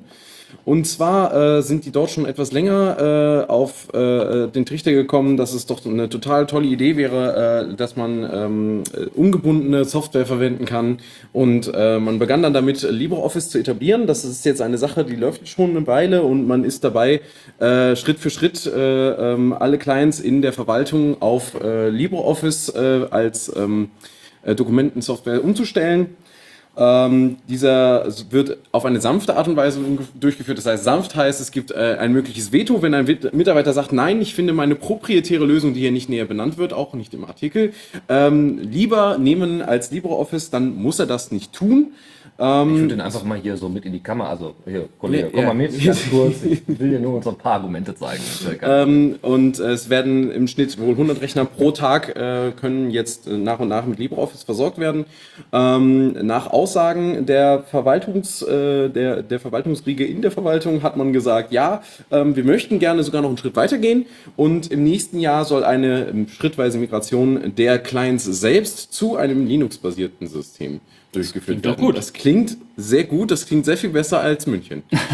Ja, ach Gott. Ja, wo wir noch nicht mal herausgefunden haben, welcher Mail-Client denn jetzt verwendet wird. Ja, wer soll es schon sein? Es wird höchstens eine Microsoft-Lösung werden, also Outlook. ja. So, Windows Live Mail wird es wahrscheinlich nicht. Ja, wer weiß. was Wer weiß, wer weiß. Wir, ich, ich, ich werde das ein bisschen beobachten, wenn ich nochmal das Stichwort Rom und äh, freie Software höre, dann werde ich noch mal ein bisschen aufhorchen und mal gucken, wie sich das entwickelt. Ich bin da sehr gespannt. Ich hoffe, das wird gut nächstes Jahr. Kurze Ergänzung dazu. Ähm, ich äh, höre zwischendurch mal von der Republika mir alte Vorträge noch an Ah, als ja. Podcast. Ist immer ein bisschen blöd, wenn sie dann irgendwelche Präsentationen machen. Ach, guckt euch folgendes Video an und du hörst halt nur irgendwie den Trailer im Hinterkopf. Das passt nicht so ganz. Aber in dem Fall war es eine kleine Podiumsdiskussion zwischen Berlin und Barcelona. Ähm, äh, und zwar äh, im Bereich natürlich äh, Smart City. Was ist das? Was kann das? Darf das? Oder Will man das? Genau, will man das? Industrie 4.0. Nee, aber tatsächlich äh, haben die beiden schon relativ stark angefangen zu sagen, so ja, wir versuchen mal hier so ein bisschen die Buzzwörter rauszuwischen. Und Barcelona ist überraschenderweise äh, wohl ziemlicher Vorreiter. Also diese äh, 15M, äh, also wer sich daran erinnert, Barcelona ist übrigens Katalonien, die sich ja jetzt derzeit abspalten wollen. Das wird nicht so einfach funktionieren. Ja, das funktioniert gerade nicht so gut, scheinbar. Ähm, um das kurz zu halten, äh, Barcelona hatte eine, äh, eine, einen starken Regierungswechsel ja, von der 15M-Bewegung, ja, die dann später als die, ja, es gibt einen Begriff für die, die, äh, ähm, ähm, äh, die dann später auch eine Partei gegründet haben und dementsprechend jetzt in der Regierung sitzen oder äh, zu dem Zeitpunkt in der Regierung sitzen, äh, saßen vor, vor einem Jahr oder zwei Jahren. Ähm, so, und die haben Open Source eingeführt, und zwar in allen Bereichen. Also sie haben ganz klar gesagt, wenn wir irgendwie neue IT-Infrastruktur einsetzen, in welcher Form auch immer, muss das mit offenen Standards passieren. Und das ist wohl sehr gut gelaufen. Witzig fand ich dann einfach nur die ganze Zeit die, die Reaktion des, des Berliner, äh, Be Berliner Vertreters, der dann so sagte, ja, ähm, das ist ja auch alles noch bei uns in der Diskussion und ähm, wir wissen ja auch noch nicht so ganz und natürlich wollen wir das berücksichtigen, aber ich kann Ihnen da auch gar, gerade gar nichts zu sagen. Politiker sprechen. Genau, und die Barcel äh, barcelonische äh, äh, ja, äh, Beauftragte für Digitalisierung sagte nur so, und wir haben das und das und das und das. und äh, ähm, ne, Democracy First und so weiter. Das war schon, war schon echt beeindruckend. Also so kann es auch gehen. Und zu Rom noch ganz kurz, es gab in Rom, ähm, das Militär hat wohl auch umgestellt äh, auf LibreOffice. Und es gab dann tatsächlich äh, mal in der Doku, ich glaube das CNN oder so, haben die tatsächlich, äh, tatsächlich dann die Militärs dann mal gefragt, so, und wie läuft's denn so? Und die so, total geil. Und hatten dann ähm, auf zwei, äh, auf der Präsentationsfläche hatten sie dann äh, LibreOffice und äh, Microsoft Office auf und äh, hatten dann dasselbe Dokument geöffnet und äh, und dann fragte dann so der, der, der General oder was auch immer, der, der Offizier, und sehen Sie einen Unterschied? Und er so, nee. Sehen Sie, warum sollte man dann LibreOffice äh, nicht verwenden, äh, äh, wenn es dann doch deutlich billiger und, und einfacher und Open Source ist? Wobei das ist gefährlich, finde ich, weil die Überzeugung gerade, es gibt doch das ein oder andere Doc-Dokument. das immer noch nicht geöffnet werden kann. Ja, Aber trotzdem großartig zu hören. also DocX musste ich letztens auf der Arbeit öffnen. Mein Chef hat es falsch geschrieben, da stand dann .x. Hab das dann geändert, dachte so, ja, das wird ja Office hinkriegen. nee, ich habe das dann mit, ich habe das dann mit LibreOffice geöffnet, das konnte es lesen, habe es dann abgespeichert als DocX und habe es dann mit Microsoft Office nochmal geöffnet und ohne Witz, dann hat es funktioniert. Sehr gut. Also immer LibreOffice installieren. Microsoft Office, sehr genau, gut. genau. Das ist ein schönes Beispiel. Ja, wo, Wine. ja. Genau, why? Los, los, wo wir bei Windows sind. wo wir bei Windows sind. Ich wollte diese Brücke mitnehmen. Ähm, Ich freue mich sehr über diese Nachricht. Ich bin, ich bin jetzt schon gespannt, weil ich finde, das ist auch total spannend. Und jetzt leg los. Entschuldigung.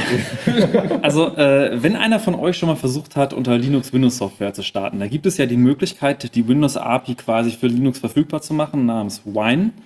Das funktioniert bei vieler Software gut, auch bei einiger Software überhaupt nicht. Ähm, aber Wine hat halt einen Entwicklungszyklus, wo sie alle zwei Wochen versuchen, ein Release zu machen und quasi gerade einpacken, was der Bugtracker hergibt. Allerdings, äh, gerade weil einige Distributionen immer äh, Stable Releases haben wollen und lange, lange einen Code pflegen so wollen, der sich nicht zu stark ändert, äh, hatte sich Wine dazu entschlossen, immer so Major Releases zu machen, die noch längere Zeit stabil bleiben. Das war vor zwei Jahren, Wine 2.0, zwei Jahren, drei Jahren. Es war vor einiger Zeit, war das Wine 2.0 Und äh, jetzt am letzten Wochenende war die WineConf und da in der Keynote äh, wurde unter anderem diskutiert, was die Ziele sind für Wine 3.0. Man hofft, dass man Wine 3.0 irgendwann Ende 2017, Anfang 2018 schafft zu releasen. Hm, Ob das dann funktioniert, wird man sehen. Und äh, die Ziele, die man sich dafür gesteckt hat, ist, dass die Direct 3D 11 Implementierung äh, vernünftig funktionieren soll. Äh, auch Direct 3D 12 soll teilweise schon funktionieren, dann aber basierend auf der äh, Vulkan API. Und äh, das ist gerade sehr interessant, weil die Vulkan, äh, Vul- Vulkan API auch unter Android unterstützt wird. Und äh, Android ist eins der Ziele, was sich Wine vorgenommen hat. Es gibt zwar experimentelle Builds, das ist aber noch, da muss man schon sehr enthusiast sein, um das zu versuchen, aber es ist tatsächlich die Möglichkeit, dass man dann Wine auf Android installiert und quasi auf einem Android-Gerät Windows-Software, also Dennis kriegt schon Schmerzen. Bitte nicht, das ist es, es funktioniert auch noch nicht so wirklich, aber es ist, nee, nee. ich, ich finde das total ambitioniert und total äh, klasse. Ja. Das ist sehr ambitioniert. Halten wir das fest. Genau. Also ein, ein Android-Packaging, das man auch für Android-Pakete hat, ist, Ja. dass manche Leute, du kannst manche Leute tatsächlich dazu überzeugen, vielleicht auch eher eine Android-Plattform zu verwenden, wenn sie ihre komische, krude Windows-Software. Na gut. Dennis vielleicht nicht. Auf jeden Fall. Die Android-Packages, das ist auch noch eins der Ziele, die sie sich vorgenommen haben.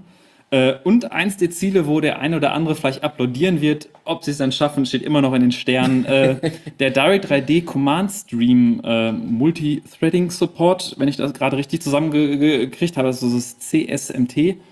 Ähm, das ist quasi, dass Direct 3D äh, 3D-Befehle anders abarbeitet, einen anderen internen Scheduler hat. Also so sehr bin ich jetzt in der API auch nicht drin.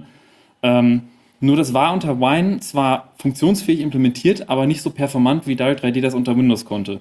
Und da hat jemand dann ein Patch für geschrieben und dieser Patch hat wohl die Performance in einigen Spielen deutlich erhöht, also teilweise im zweistelligen Prozentbereich.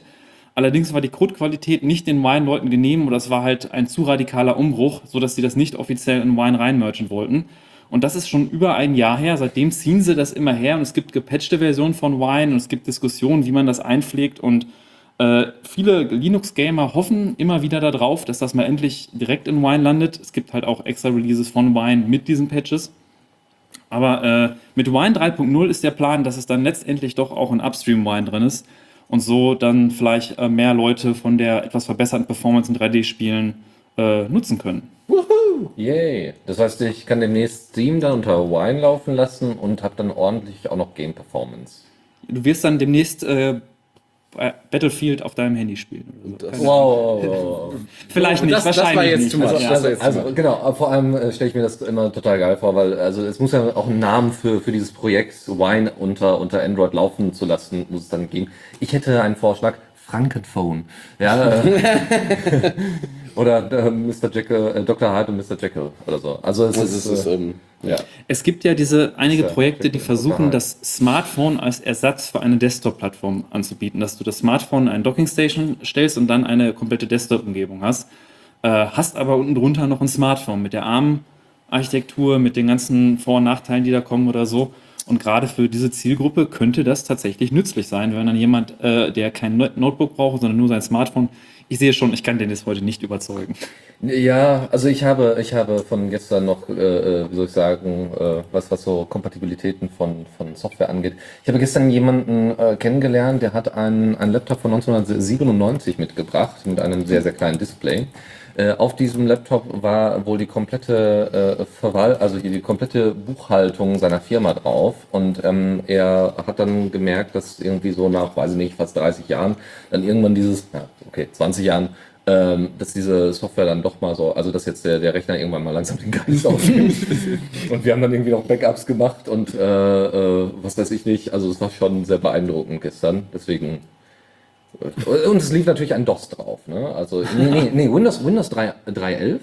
Das Und macht es nicht besser. nee, Nein. das ist richtig. Aber ich glaube, es wird demnächst ein FreeDOS darauf installiert. Also das macht's besser. Fall- Das wird's besser. Ja, äh, mit derselben Software, die wahrscheinlich darauf laufen wird. Schauen wir mal. Das wird lustig. Das großartiges Projekt hatte auch 1.2 Release vor kurzem. Stimmt, ja, genau. So, gut, also äh, kommen wir von, von Wine mal zu was total abgefahren, weil also ja, ich, ja, es ist wirklich abgefahren. so, also kommen wir zu Der Deutschen Bank.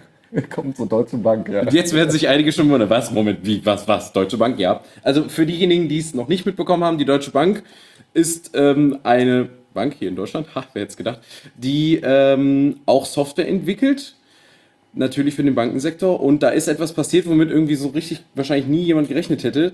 Sie hat sich dazu entschlossen, ihre ihre Banking-Plattform möchte man sie schon richtig nennen, weil es ist sehr, sehr viel Zeug da drin und ähm, sehr viele Funktionen, äh, die da den wunderschönen Namen trägt, Autobahn, als Open Source veröffentlicht. Ähm, Dennis und ich haben, als wir diesen Punkt uns angeguckt haben, haben wir schon uns herzlich einen weggegrinst und uns so gedacht, äh, okay, das, das, warum? Gut, also erst einmal mal völlig davon abgesehen, warum sie das machen. Es ist erstmal lobenswert, dass sie es tun. Ja. Ja. Wollen wir jetzt einfach mal so festhalten. Auch das ist es die schön. Deutsche Bank ist. Es, ist, es, ist, es ist, wirkt sehr kurios, aber es ist schön, dass sie es tun. Ähm, und zwar äh, hat man erklärt, dass der eigentliche Hintergrund, der ist natürlich wie immer äh, an, monetares, äh, an mo monetäre Dinge gebunden, ähm, ist, dass Autobahn als neuer Industriestandard für Bankgeschäfte sich etablieren soll. Ähm, ich habe mich schon gefragt, ob man nicht den mal schreibt und ihnen sagt, dass vielleicht der Name auch ein bisschen für Schwierigkeiten, als Verständnisschwierigkeiten sorgen könnte. so Also Datenautobahn. Ja, meine, ja, aber, aber, aber vielleicht ist das jetzt in Bezug auf eine Banking-Plattform einfach zu unspezifisch. Ja. Aber äh, das ist. Deutschen äh, und die Autobahn. die, die Deutschen und ihre Autobahn. Autocad, Autobahn ist ein. Wie soll man denn so arbeiten?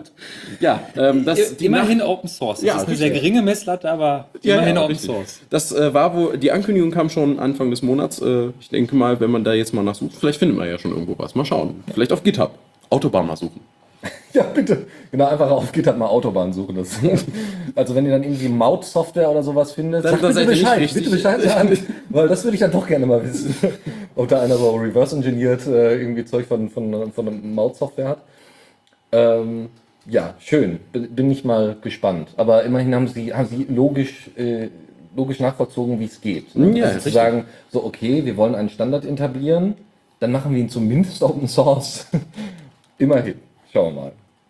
So, kommen wir zu, äh, nochmal zur Dezentralität. Äh, wer sich noch dran erinnert und immer noch, äh, weiß ich nicht, auf, äh, auf, auf Diaspora rumhängt, der äh, kennt Sean Tilley. Oder wer inzwischen auf Mastodon rumhängt, der kennt Sean Tilley auch. Sean ist, ähm, ja, wie soll man sagen, ehemaliger Community Manager von äh, Diaspora und inzwischen, ähm, ja, macht er halt so sein eigenes Ding. Ne? also äh, er ist immer noch äh, relativ gut unterwegs, was so Dezentralität und alternative soziale Netzwerke angeht. Und äh, äh, schreibt in letzter Zeit stärker auf WeDistribute, was nichts anderes ist als ein Channel von, von Medi äh, Medium.com und äh, äh, versucht dort Leute zu interviewen, die was mit Dezentralität und dezentralen sozialen Netzwerken und Protokollen und so weiter zu tun haben. Ähm, eingeladen hat er, glaube ich, jetzt äh, den, den Kernentwickler von Zott und, und Friendica, glaube ich. Ähm, da, da kann man sich dann einfach mal, genau, äh, genau, Mike, Mike McGurvin heißt er. Und äh, Zott ist das äh, äh, Protokoll, was verwendet wird von Friendica und Hubzilla. Ja, die haben ja noch andere Kompatibilitäten zu Mastodon, zu teilweise sogar zu Twitter und so, aber äh, halt auch zu Diaspora und so. Ähm, einfach mal anschauen, äh, weil wichtig, weil es ist vielleicht auch mal ganz wichtig oder ganz, ganz interessant, die Leute hinter den ganzen Softwareprojekten und den Protokollen und so weiter äh, mal kennenzulernen. So, und wer Sean Tilley jetzt auf äh, Diaspora ein bisschen vermisst, der kann ihn, wie gesagt, auf Mastodon einfach finden. Einfach danach suchen, ist ja alles schön dezentral. Gut, das dazu. Und jetzt kommen wir zu Qt. Ja, und zwar ähm, gibt es ein Projekt namens GTK Plattform. Und äh, der eine oder andere kennt das vielleicht, dass wenn man eine Qt-Anwendung auf einem GNOME oder GTK-basierten Desktop öffnet, dass sie nicht ganz so aussieht wie eine GNOME-Anwendung. Nicht ganz. Nicht ganz, nein. Es ist, Also- es ist eher ähm, ein wenig schrecklich. Ja. Also äh, im Hintergrund arbeiten verschiedene Frameworks, die quasi für das Rendering der Fenster, für das Design der Buttons etc. zuständig sind. Das ist halt im, im KDE-Bereich und so ist das Qt. Und im GNOME-Bereich ist das GTK. Und es gibt durchaus die Möglichkeit, GTK oder Qt-Sachen zu themen, also eine, eine Engine zu installieren, die halt quasi versucht, die Buttons anzupassen von einem Look and Feel an jeweils andere Plattformen. Und äh, da gab es schon einige Projekte zu, aber wie gut das jetzt funktioniert hat, sei mal dahingestellt. Es gibt jetzt ein neues Projekt, was sich jemand vorgenommen hat. Das heißt halt dieses GTK-Plattform. Und da geht es halt dafür, dass man ein, er hat eine Qt-Plattform-Abstractation implementiert, die sagt quasi einer Qt-Anwendung, wie sie sich rendern soll, damit sie mehr wie eine GTK-Anwendung aussieht, damit sie sich besser integriert in die äh, GTK-basierte Oberfläche und ähm, nutzt auch die GTK-Library im Hintergrund zum Rendern dieser Elemente. Und dann ist es hoffentlich bald so, dass eine Qt-Anwendung unter GNOME dann noch wieder ein bisschen besser aussieht und sich mehr anfühlt, auch wirklich wie eine GNOME-Anwendung. GTK-Plattform. Ja. Ja, schön. Äh, wird auch Zeit, weil ich nutze eigentlich ganz gerne so einige GTK-Apps, die gibt's halt, in, äh, einige, einige Qt-Apps, die gibt's halt einfach nicht äh, als, als äh, GNOME, äh, also als GTK-App und äh, so Caden Live oder so, wo es auch noch im Namen drin steht. Und da wäre ganz schön, wenn das ein bisschen hübscher aussehen würde und die Elemente ein bisschen besser bedienbarer wären. Aber schau, Was ich jetzt von GTK-Plattform nicht weiß, aber was mich mal freuen würde, wenn der Datei-Öffnen-Dialog irgendwann mal seit 30 Jahren hat irgendwie jede Desktop-Umgebung ihre eigene Interpretation, wie ein Datei-Öffnen-Dialog aussieht, wo meine Lieblingsorte sind. Und äh, Wo jeder, ich die hinzufügen darf und wo nicht. genau. jeder Schritt in eine Vereinheitlichung dahingehend äh, ist auf jeden Fall sehr unterstützenswert. durchaus. Ja, da bin ich ja mal gespannt, wie das dann bei, bei Alex Qt aussieht, weil sie haben ja jetzt einen neuen öffnenden Speichern-Dialog. Da habe ich noch nicht reingeguckt, wie der aussieht. Ja. noch ein Standard. So, Gut. wir wissen ja, Verschlüsselung ist ganz wichtig. Richtig. So, wer weiß das mehr als Leute, die sich mit IT beschäftigen? Eben. Und eine, eine standardmäßige Art ist natürlich eigentlich OTR, aber das will man nicht. Nicht auf mobilen Devices, nicht mit vielen Clients. Aber es gibt eine Rettung. Genau. Das hatte ich eingangs schon mal erwähnt, als wir über Moving gesprochen haben, nämlich um Memo. Ähm, und wir haben äh, äh, uns erreichte quasi von dem Blog Datenschutzhelden eine Nachricht, dass es einen weiteren neuen Client gibt für XMPP und der heißt ZOM. Nehme ich mal an, Z-O-M geschrieben, ähm, ist, äh, ist äh, angepasst an äh, andere Clients wie Conversations, die nur eher im Chat secure, die also auch auf den äh, gleichen Feature-Set arbeiten von XMPP. Und ähm, da hat sich äh, in der letzten Zeit ein bisschen was getan. Ähm, man hat dort die bisher fehlende Unter äh, Verschlüsselung äh, von äh, mit Umemo jetzt hinzugefügt. Das funktioniert in privaten Chats äh, bisher super. In Gruppenchats ist das bisher noch experimentell. Da arbeitet man noch dran, dass das auch da funktioniert. Schade, da ist man halt noch nicht ganz so weit, aber das wird schon alles schon noch. Ähm, Umemo bietet ja eigentlich alle Features, die man dafür braucht.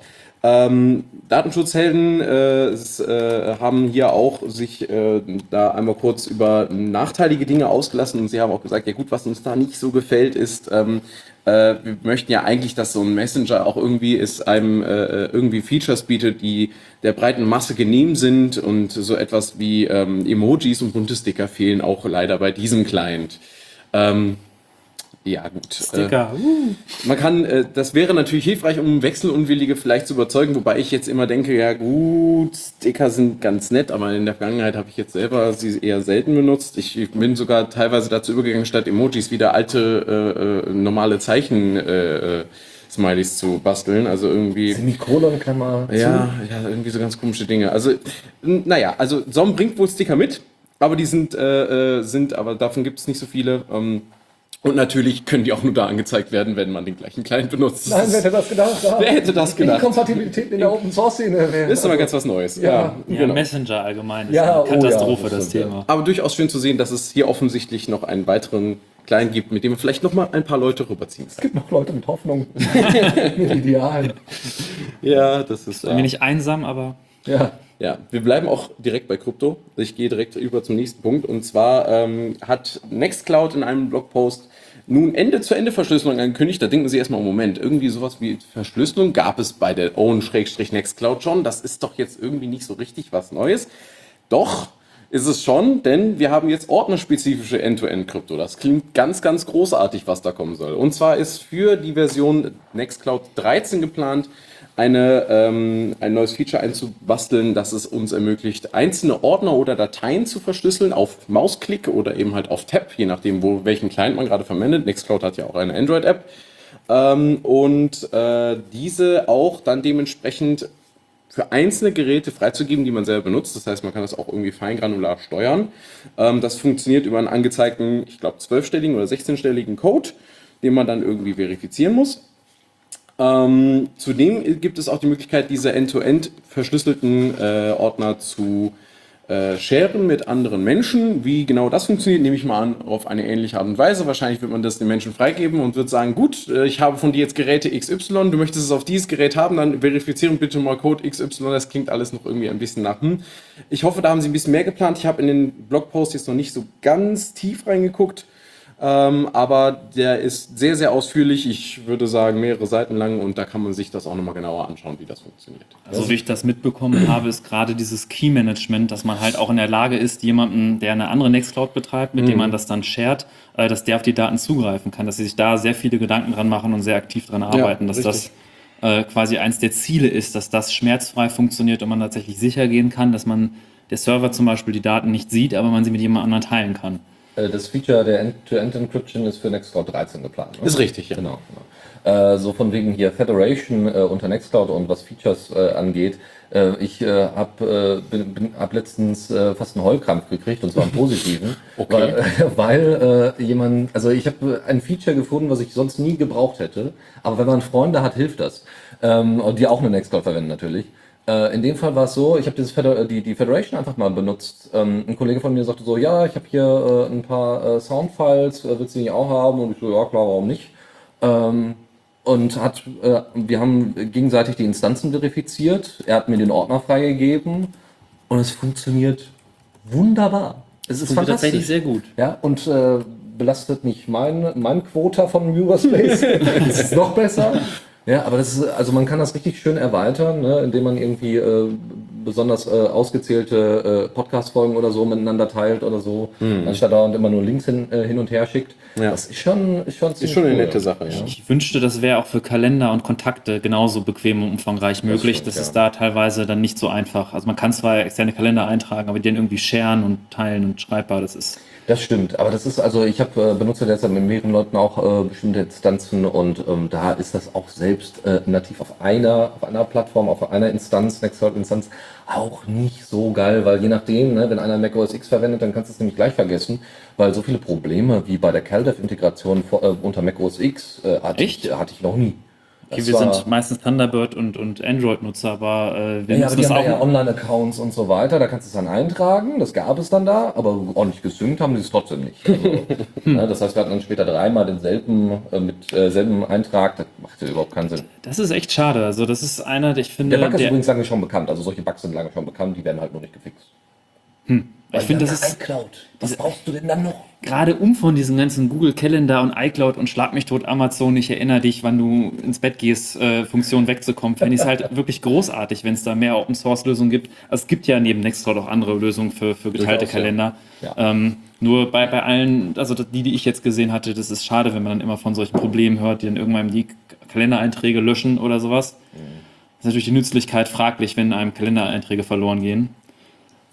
Aber man kann ja hoffen. Ja. Gut. Ähm, wo wir beim Thema Krypto sind, noch kurz die Anmerkung, der eine oder andere, also ich vermute mal, alle haben es mitbekommen in den es, Nachrichten. es hat so laut geschrien in den Medien, das muss jeder mitgekriegt haben. ähm, es gab da eine Attacke auf Wi-Fi namens Crack. Und äh, ich bin jetzt kein Krypto-Experte, ich werde also auch nicht versuchen, in die Details jetzt genau einzugehen. Das Problem äh, bestand allerdings darin, dass ein Angriff auf das äh, äh, Four-Way-Handshake bei WLAN-Clients äh, bekannt wurde. Das heißt, es wird nicht das Verschlüsselungspasswort des WLANs selbst ab, äh, angegriffen und irgendwie äh, entschlüsselt, sondern die Keys, die beim Aushandeln Genau, der Clients mit der Station äh, stattfinden. Ja. Und quasi, wenn man beim Handshake das dritte Frame äh, wiederholt, kann man den Client dazu zwingen, einen bereits alten Key wieder zu verwenden. Und äh, dadurch kann man dann halt dieses selbe Keymaterial äh, länger knacken. Und man kennt das aus WEP-Zeiten, wenn man dasselbe Keymaterial hat, äh, dann lassen sich diverse Kryptoangriffe wesentlich einfacher durchführen und das eventuell knacken. Die Wahrscheinlichkeit eines Angriffs darauf ist immer noch relativ gering für den Privatnutzer, außer, und jetzt kommt das große Aber, man verwendet tatsächlich ein Linux oder ein Android, wo die Implementierung für WPA auf WPA Supplicant basiert. Und bei WPA Supplicant äh, haben die Leute sich netterweise an den Standard gehalten, in dem die Empfehlung stand, das Session Key Material, das was im Speicher liegt, einmal zu, zu löschen nach dem einem erfolgreichen Handshake. Allerdings beim Wiederholen dieser Frame passiert es dann, dass dann dieser ausgenullte Wert von dem Key quasi als Key installiert wird und dann diese Clients ein Zero Key haben, also nur mit Nullen bestehend und dann die Entschlüsselung natürlich trivial ist und das, das Einbrechen in diese Verschlüsselung. Ähm, das ist schon ein ziemlich krasser Bug, den man auf jeden Fall äh, äh, beheben sollte. Und äh, deswegen heißt es für alle eure Android-Geräte, hust, hust, wenn das denn möglich ist, ein Update zu haben. Und für Linux-Geräte fleißig Updates installieren. Und äh, WPA Supplicant, die neueste Version 2.6, äh, hatte das auch direkt nach, also die haben mit den Entwicklern zusammengearbeitet und es ist auch direkt ein Patch verfügbar. Es ist nur wichtig, Updates installieren. Ja, Ja. Ich muss mir da keine Sorgen machen, mein Gerät bekam vor kurzem erst den offiziellen Lineage OS Support. Die werden das fixen müssen, weil ansonsten werden die da ganz schnell wieder rausfliegen. vor allem nutzen die ja zu einem großen Teil auch denselben Stack. Äh, da, ne, das, Ja. was sich äh, pro Device eigentlich ändert, äh, ist, äh, ja, wenn dann überhaupt Treiber oder so. Also es ist, Ja. schon, ist schon gut automatisiert, muss man dazu Ja, sagen, bei absolut. Lineage. So, ähm, äh, letzter Punkt für diese Rubrik. Äh, Public Money for Public Code. Eine, ja, ein Aufruf, eine Kampagne von der Open Knowledge Foundation, von der FSFE, EFF und Läuft ganz, ganz vielen ja. anderen. Im Kern geht es darum, wenn Software vom Staat bezahlt worden ist und sei es auch nur Elster, dann muss das Ding veröffentlicht werden. Ganz simpel, ganz einfach und äh, ja, machen. Bitte machen. Ja, also es ist, äh, sie haben das ganz gut eigentlich koordiniert, ähm, Details und so weiter und äh, Sticker und Poster diesbezüglich könnt ihr euch Ja, dann Pressematerialien kann man zugeschickt bekommen. Genau. Ja, gar kein Problem. Äh, ansonsten könnt ihr uns natürlich auch immer gerne kontaktieren. Wir können euch da auch ein bisschen was zu erzählen, wenn ihr irgendwie Medienheinis benötigt, die einfach mal so ein paar Argumente zusammenfassen, warum man denn Open Source und warum das denn mit offenem Code wichtig ist und so. Äh, einfach nur äh, damit, was wir mal abgehakt haben, dass nicht nur wir die ganze Zeit in, in den kleinen Organisationen die Arbeit machen, sondern auch auf großer Ebene. So, weiter geht's und zwar mit der nächsten Rubrik und zwar Zockerecke. So, da habe ich ein, da habe ich ein schönes kleines äh, Spielchen für euch. Oxenfree, ich hatte das glaube ich schon mal präsentiert. Ähm, es ist im Endeffekt nichts anderes als ein kleines Adventure-Game, ähm, was äh, einfach wunderschön aussieht, äh, mit, mit Musik wunderbar spielt, äh, ästhetisch ganz, ganz toll ist. Ich habe es durchgespielt, es ist ganz, es ist wirklich ganz toll. es ist wirklich toll. Es ist wirklich toll. Es, es versetzt einen so ein bisschen tatsächlich in so diese typische, also so ein bisschen Stranger Things mäßig, ähm, so ein bisschen, nur nicht so, nur nicht so gruselig. Also es ist schon ziemlich gut ähm, und es hat diese, Netflix. Ich weiß nicht, äh, wer Fire, Fire, wie heißt das denn nochmal? Firewatch, Firewatch. Wer so ein anderes Spiel gewesen? großartiges Spiel. Das Ganz toll. Ja, so ästhetisch ganz wunderbar. Da aber in der Ego-Perspektive bei Oxenfree ist es, äh, ja, Third Person stimmt auch nicht, aber du siehst deine Figürchen ähm, und es wird eine schöne Story erzählt und so weiter und es erinnert halt so an diese typischen Jugendromane. Ja, und das ist bei Oxenfree als auch bei Firewatch der Fall. Also bitte. Anderes äh, Ding, was ich euch noch präsentieren wollte, ist Play Night. Äh, das ist nichts anderes als eine weitere, es gibt inzwischen doch relativ viele, äh, Video Game Library Manager ähm, für Steam, für GOG, für Origin, für Battle.net und für Uplay, Open Source, äh, herunterladbar für alle äh, möglichen Plattformen. Ähm, und äh, erkennt auch die Sachen vom GOG und so weiter und versucht, also teilweise muss man halt natürlich die Software äh, separat installiert haben und er greift dann auf bestimmte APIs der, der Software zu. Also bei Steam ist es zum Beispiel so, dass man API-Keys austauschen muss und so. Aber äh, dann hat man alles zusammen. Und ich äh, vermisse ja bei GOG auf jeden Fall dieses Tool. Äh, wenn ihr euch das anschauen wollt, Play Night, also Play und dann N-I-T-E.link. Da einfach mal reinschauen, Klingt wie das geil. aussieht. Sieht hübsch aus. Also er erinnert auch sehr stark an Steam, wie man. Wie man Ich meine, äh, GOG hat ja versucht, selber einen Client zu entwickeln. Galaxy der hat heißt immer der. noch kein Linux. Der hat immer noch kein Immer Support, noch. also- Nein. Das ist Leider. traurig. Aber Ja. Sie scheinen da auch jetzt nicht aktiv gerade dran zu arbeiten. Ich glaube, das haben sie irgendwann mal vor einiger Zeit im Blogpost, ich habe da mal nachgesucht und sie hatten dann auch gesagt, ja, wir wollen das irgendwann noch machen, aber gerade hat das überhaupt keine Priorität. Genau, sie haben nämlich übrigens einen kompletten Thread, also es gibt einen Forum-Thread, wo auch nur Spiele aufgelistet werden, die es auf anderen Plattformen schon für Linux gibt, nur nicht bei GOG. Es gibt einen kompletten Thread zu. Ja, also kein dann sollen die sich tatsächlich lieber darum kümmern, als über GOG Galaxy. zu Ja, ja, da ist was so lange dran. Play Night. So lange Pläne. Ja, ich übernehme. Ähm, und zwar habe ich, äh, ich habe vorher mal geguckt, weil ähm, äh, äh, der, der Dennis meinte, ja, wir haben da schon mal drüber gesprochen. Ja, es war bei Folge 105. 230! Uh, wir sind bei Folge 130. Da wurde mal über Open Morrowind Project gesprochen, OpenMW kurz genannt, zu finden oder unter openmw.org. Das ist eine quelloffene Reimplementation der Engine, äh, auf der Morrowind basiert, The Elder Scrolls 3 Morrowind. Ähm, ich habe äh, das jetzt selber vor kurzem wiederentdeckt für mich. Ich hatte das schon mal irgendwo mal der, am Rande mitbekommen. Also es hieß, ja, es gibt so Leute, die arbeiten mit so einem Multiplayer-Feature und die haben OpenMW dafür verwendet. Und da hat es bei mir kurz geklickt, ich dachte so OpenMW, das klingt ja gar nicht so uninteressant. Aber dann kam ich erst danach wieder zurück. Und ähm, ja, äh, ich muss sagen, ich bin begeistert, was die da inzwischen an Arbeit reingesteckt haben. Es gibt inzwischen eigene Water Shader, die in der Engine äh, definiert sind, äh, die sie benutzen. Das Wasser sieht jetzt nicht mehr aus wie eine graublaue Suppe, sondern es ist tatsächlich Wasser, das spiegelt, das durchsichtig ist und das richtig hübsch aussieht. Einzige Ausnahme ist, wenn der Charakter durch das Wasser läuft, dann gibt es so ein paar äh, Grafik-Glitches, aber die kann man ignorieren, wenn man einfach mal kurz in den Himmel guckt. Der ist ja auch hübsch. Ähm, ja, und äh, was äh, leider bisher immer noch fehlt. Spielen Sie das Spiel blind. Spielen Sie das Spiel blind. Ähm, was, bisher, was bisher fehlt, ist immer noch, äh, die Schatten äh, sind immer noch nicht implementiert. Da gibt es, äh, da wird immer noch dran gearbeitet. Da arbeitet man schon eine ganze Weile dran. Ist wohl nicht ganz so trivial. Ähm, aber da äh, erwarten uns tolle Dinge. Es gibt ein paar äh, Screenshots und ich glaube auch ein, zwei Testvideos, wo sie zeigen, wie, das, äh, wie die Schattendarstellung bisher so aussieht. Ist nicht schlecht. Ähm, sie sind auf jeden Fall sehr viel schöner als die alten. Ähm, aber da muss man einfach mal noch ein wenig abwarten. Da kommt noch was. Es hat sich in der letzten Zeit auch einiges im Team verändert. Es sind Leute weggegangen, ein, zwei, es sind ein paar Leute dazugekommen. Es sind noch ein, zwei Baustellen dazugekommen. Es ist ein sehr lebendiges Projekt. Es ist vielversprechend und für Leute, die so ein Spiel wie The Elder Scrolls 3, so wie ich, äh, lieben, ist das einfach ein, ein, ein es, es, es, es, es, es, es, es ist mein, lässt mein Herz aufgehen, im wahrsten Sinne des Wortes. Ähm, ja, und äh, wie ich gerade schon eingangs erwähnte, Open äh, Morrowind ermöglichte auch die Open Source Implementation eines Multiplayer-Features für das Spiel, die es auch inzwischen recht gut funktioniert. Man kann also mit mehreren Charakteren durch die Welt laufen, man kann miteinander chatten, man kann miteinander interagieren, also man kann sich auch gegenseitig umbringen, wenn, man, wenn einem danach ist. Ähm, man kann aber auch gemeinsam Abenteuer bestehen und äh, Gegner bestreiten. Ähm, das Einzige, was dabei äh, interessant ist, ist, und wobei ich mich auch frage, ob sie das noch ändern werden, es gibt ein geteiltes Journal. Das heißt, alles, was in der Welt passiert, wenn eine Quest abgeschlossen wird, dann ist diese Quest für alle abgeschlossen. Das steht in einem gemeinsamen Tagebuch, das mit allen synchronisiert wird. Ähm, ist für mich auf einer, in einerlei Hinsicht stringent, weil natürlich kann man nicht dieselbe Quest 30.000 Mal machen mit, je, mit äh, jeweils einem anderen Charakter, weil die Welt hat sich halt verändert.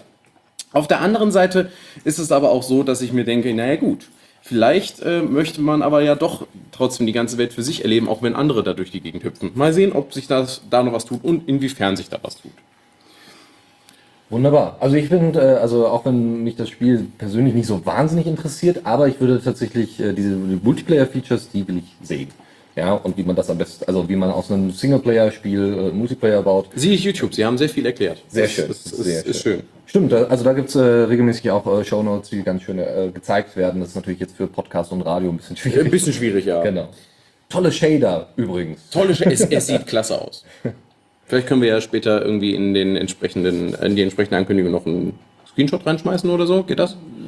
Ja, beziehungsweise wir werden dann eher auf die Videos verlinken. Na, machen wir das so, ja. Das ist eine gute Idee. So, äh, zwei Sachen haben wir noch. Und zwar, also ne, zwei, nee, drei Sachen haben wir noch. Ähm, ein, ein Spiel ist Morphight. Das ist äh, nichts anderes als ein in Polygon äh, gegossener, äh, schöner kleiner äh, First-Person-Shooter. Sieht sehr hübsch aus, äh, ästhetisch sehr ansprechend. Ähm, einfach mal ausprobieren. Ihr könnt da selber Welten erkunden. Und ähm, ist aber im Moment auf, auf Hold. Also das ist, kommt, aber es ist für Linux derzeit, also ist Hold off, ja, Hold off for now, okay. Also es wird derzeit noch Zurückgehalten. Genau, danke. Bitteschön. Eine andere Geschichte ist, äh, Inner Space ist auch wieder Exploration. Man merkt irgendwie, ich habe Spaß an, an Erkundung. Ja, ja, ja. Bei Das Inner ist Space- gut. Ich werde mir die Spiele angucken. Ja. Ich bin auch so einer. Also bei Inner Space ist es so, ihr seid ein Vögelchen und äh, fliegt einmal durch, quer durch, äh, durch äh, ein Polygonvögelchen, was sich auch während des Fluges verändert und kann sich so eine ganze Insel anschauen. Ist sehr hübsch äh, auch anschauen. So, andere Geschichte und dann die letzte Geschichte aus der Kategorie äh, EA Frostbite Engine, wer sie kennt, ja, steht Klingelt irgendwo, ja. Genau, EA. Sehr moderne Grafik-Engine. Ja, äh, sie nutzen nach einem Tweet intern Linux. Was? Die Engine äh, ba äh, baut, äh, also kann auf, auf Linux ausgeführt werden. Das ist ja intern derzeit. Ja, also äh, das, ein, ein Tweet dazu war von John, äh, Johan, der das, jo, Johan, genau. Und er meinte so, the Frostbar dedicated servers do run on Linux for MP players and we've had the client up also but not fully or officially supported. Ja. Hm, Ja, ja, das sagen sie immer dazu. Man will ja nicht, dass sich später jemand beschwert. Ja, aber äh, sagen wir mal so, ne, die Anzahl von äh, Steam-Games, äh, die Linux supporten, wächst ähm, auch immer noch weiter. Ja, das ist schön. Auch wenn natürlich der Spieleranteil, tatsächlich der Spieleranteil unter Steam von Linux-Gamern sinkt. Aber nicht zu knapp, das ist echt Das traurig ist zu sehen. Also bei beeindruckend, 0,6 Prozent waren, glaube ich, die letzten Umfragewerte. Warum? Habt ihr schon mal unter Linux eine Umfrage bekommen von Steam? Ja, Echt? ja. Ich noch nie unter Ich Linux. auch Unter noch meinem nicht. Windows-Installation sofort. Unter Linux noch nicht. Ja, mir wäre Ich auch lieber, wenn unterlieg's sie auch keine nicht, ne? Umfragen machen würden, sondern einfach die Daten sich direkt aus dem Client ziehen. Ja, es, es gibt ja einige Plattformen und Webseiten, die sich auch an Linux-Gamer wenden, die ja eigene äh, Erhebungen machen und immer sagen, hier Leute, legt euch ein Profil an, zeigt uns, was für eine Kiste ihr habt, was, was ihr so alles spielt, aktualisiert die Profile regelmäßig, wir machen auch jedes halbe Jahr, aktualisieren wir das, damit sie, damit man, ähm, sei jetzt mal, community-spezifische, äh, äh, an, äh, ähm, eine community-spezifische Sta- Statistik hat. Das ist gar nicht mal so schlecht, weil man weiß ja nie, was da, wie eventuell Plattformen wie Steam da die Erhebungen durchführen. Genau das. Das ist so ein bisschen problematisch. Genauso wie die ganzen Erhebungen, äh, wie viele Linux-User jetzt auf welche Webseiten zugreifen. Mhm. Gaming on Linux macht das, glaube ich, auch. Ne? Die machen auch eine Erhebung, eine eigene. Ja. So, äh, und nun letzte Rubrik. Und zwar, Tipps und Tricks. Und mit dieser Rubrik gehen wir ins Finale. Äh, und zwar fangen wir an mit einer Transkribierungssoftware. ja, auch hier kann ich wieder ein bisschen, äh, ein bisschen ausholen, weil wir auch, denn, hier hatten Dennis und ich uns äh, vorher noch mal kurz darüber unterhalten und hatten uns das angeguckt. Ein gewisser Pietro Passarelli hat äh, auf seiner eigenen Seite einen ähm, Transcription Editor online gestellt. Äh, das Ding heißt Fact 2 oder Fact 2. ähm, ist eine Transkribierungssoftware, die er als Auftragsarbeit für ein Unternehmen namens Fast Squared hergestellt hat. Diese sollte allerdings von vornherein als Open Source Software bereitgestellt werden. Löblich. Als wir vor drei Tagen äh, oder äh, als wir vor drei Tagen da drauf gucken auf den Blog, äh, stand da Soon to be Open Source und wir dachten uns so, hm, nehmen wir das jetzt mit in die Show oder nehmen wir das nicht mit in die Show? Und Dennis meinte dann ganz pragmatisch, wenn es bis dahin geopen sourced ist, dann erwähnen wir das. Wie ihr euch jetzt denken könnt, ja, sie wurde open sourced in im Verlauf der vergangenen drei Tage. Das ist ganz witzig. Ähm, man kann sich also das entsprechende Projekt Fact2 auf GitHub anschauen. Und ähm, dieser Transcription Editor äh, hat auch ein paar nette Features. Er unterstützt äh, HTML5 Audio und Video, das äh, transkribiert werden kann. Es gibt ganz viel, alles, was man so braucht. Ein Rollback-Button, es gibt eine l- langsamer Ausführen-Funktion, es gibt äh, die entsprechende Keyboard-Shortcuts und ähm, es gibt auch Supports für, äh, Support für ein ähm, für eine äh, für, für, für was wie es hier wie nennt es hier? Mobile Responsive äh, man kann da irgendwelche tollen, also mit Touchbildschirmen kann, kann diese Software wohl auch umgehen. Wenn man da irgendwelche Sachen anklickt oder so, dann Sie poppen da kann Dinge Touch auf. oder heutzutage Mobile Ja, Responsive äh, Adaptive. Ja, wie auch immer. User. Das sind, äh, unter Key Features hat er ganz viele Buzzwords reingeschmissen, aber es, es tut, was es soll und es sieht gar nicht mal so schlecht aus. Funktion, äh, läuft im Browser und ähm, jeder, der sich äh, journalistisch äh, betätigt oder einfach nur mal zwischendurch aus äh, anderen Gründen Sachen transkribieren muss, möchte, soll, der kann, sollte sich das mal anschauen. Ja, gerade für Geisteswissenschaftler immer gerne gesehen, wenn ihr qualitative Forschung betreibt und dann Interviews, narrative Ja, Interviews genau. macht, bitte, bitte tun. Äh, Eine andere Geschichte für Leute, die jetzt gerne äh, Filme äh, äh, kreieren wollen, ja, das sogenannte Storyboard, eine, eine unterschätzte, ein unterschätzter Bereich äh, im Bereich de, de, des, des, des Filmemachens. Ja, ja, man, alle reden über den Regisseur, alle reden vielleicht noch so ein bisschen über den Soundtrack. Schauspieler natürlich, aber das Storyboard nicht zu unterschätzen. Das ist wie mit dem Produzenten, über den redet auch keiner. ja, inzwischen schon. Inzwischen schon, ja, tatsächlich. Achso, ja, na dann, Entschuldigung, habe ich Ja, nichts gesagt. Und zwar, wie heißt der Ich denke mal an? Wake the Dog, da sagt er immer, ja, den Produzenten erwähnt keiner, sagt Robert De Niro. Wie heißt der denn nochmal? Verdammt nochmal. Wie heißt denn der aktuelle Fall, der jetzt so MeToo aufgegriffen hat? Also, ihr habt auch unterm Schlaf. Äh, genau, äh, Bernstein, ne? Bernstein. Weinstein. Weinstein, Weinstein, Weinstein, genau. Ja, Genau, der, der war komisch, der, der, das Bernie Weinstein? Ist egal, ja, also, genau. Also, soll keiner sagen, dass der Produzent nicht erwähnt wird. Nur, nur nicht für das, was er getan hat im cineastischen Sinne. äh, also, Storyboard ist eine Software, mit der ihr selber Storyboards erstellen könnt. Wer hätte das gedacht? Ist Open Source, ähm, kann äh, auch sogar mit 3D-Objekten umgehen und nicht nur, dass ihr selber irgendwie Sachen malt und dem, also was ist ein Storyboard? Es zeigt quasi äh, eine kurze Zusammenfassung, wie der Film aus, äh, aussehen könnte und welche Szenen aufgenommen werden müsste, was wie aufgenommen wird, ja, also mit welcher Kameraperspektive und und und. Und das ist natürlich für Leute, die jetzt äh, äh, irgendwie sich dafür interessieren, äh, jetzt so Kurzfilme zum Beispiel zu kreieren, ist das sicherlich nicht schlecht. Äh, witzigerweise können diese ganzen Storyboards exportiert werden für Premiere, Adobe Premiere, Final Cut, für Avid oder sogar als PDF oder als animiertes GIF. So, why not? Als Sticker verwenden, deine Messenger. Ja, oder kannst du irgendwie als, als, als kleines Add-on auf deine selbstgepresste DVD, die du deinen Freunden schenkst, noch mit draufpacken. So hier, so behind the scenes, das sind meine Storyboards. Hier, schaut mal. Ähm, Also ist sehr cool und äh, wie gesagt, wenn ihr irgendwie äh, Filmfans seid und das benutzt, gerne einfach mal sich bei uns melden und äh, einfach mal eine Mail an uns, an Kommentar at the Radio CC und wir äh, werden es mal aufgreifen. Frap. Right. Frap ist äh, im Nachgang der, der Frostcon äh, hier äh, bei uns gelandet und das ist ein neues Open Source Conference Management System, das basiert auf Ruby on Rails und äh, ersetzte nun die, die alte Software mit dem wunderschönen Namen Pentabarf äh, bei der Frostcon. Ähm, Pentabarf, ich weiß gar aus nicht, dem wie man auf Chaos- so ein Umfeld. Ja, das kommt aus dem. Chaos-Umfeld, das ist richtig. Und das ist Äh, eigentlich großartig. aber offensichtlich war bei der Frostcon nicht zufrieden damit. Ähm, bietet alles, was eine stabile Conferencing-Software bieten sollte. Mein äh, Call for Papers kann machen, man, äh, das Event-Scheduling ist drin, Konferenzenverwaltung, alles Mögliche, was man braucht. Ähm, ist hosted on GitHub, ist noch kein offizielles Release. Man kann es sich angucken und benutzen und mal was zu sagen, kann daran Dinge ändern. Ähm, man, äh, es wird auch darauf hingewiesen, wie man irgendwelche äh, Error, äh, Bugs äh, zu melden hat. Da haben sie eine E-Mail, ähm, eine E-Mail-Liste für eingerichtet. Ja, und ähm, mal schauen, was sich da so tut mit dem Ding. Hast du zufällig gelesen, was jetzt an denen an Pentabarf störte? Nein, also da habe ich noch nicht nachgeschaut, aber das ist tatsächlich eine interessante Sache. Wahrscheinlich wird sich dafür irgendwo ein kleiner Blogpost finden, warum sie sich dazu entschieden haben. Ist auf jeden Fall interessant, dass es auch Alternativen dann gibt. Ich habe äh, äh, ähm, OpenMCT, das ist äh, ein Tool von der NASA, was von der NASA eingesetzt wird. Äh, man kann äh, dort schön Graphen sich anzeigen lassen, Zeitverlauf, Live-Updates und so weiter. Ja, warum nicht? Also du- man kann damit jetzt keine Sachen äh, fliegen lassen, äh, außer ihr habt das als Ziel und habt das auch nochmal als Hardware irgendwo rumstehen.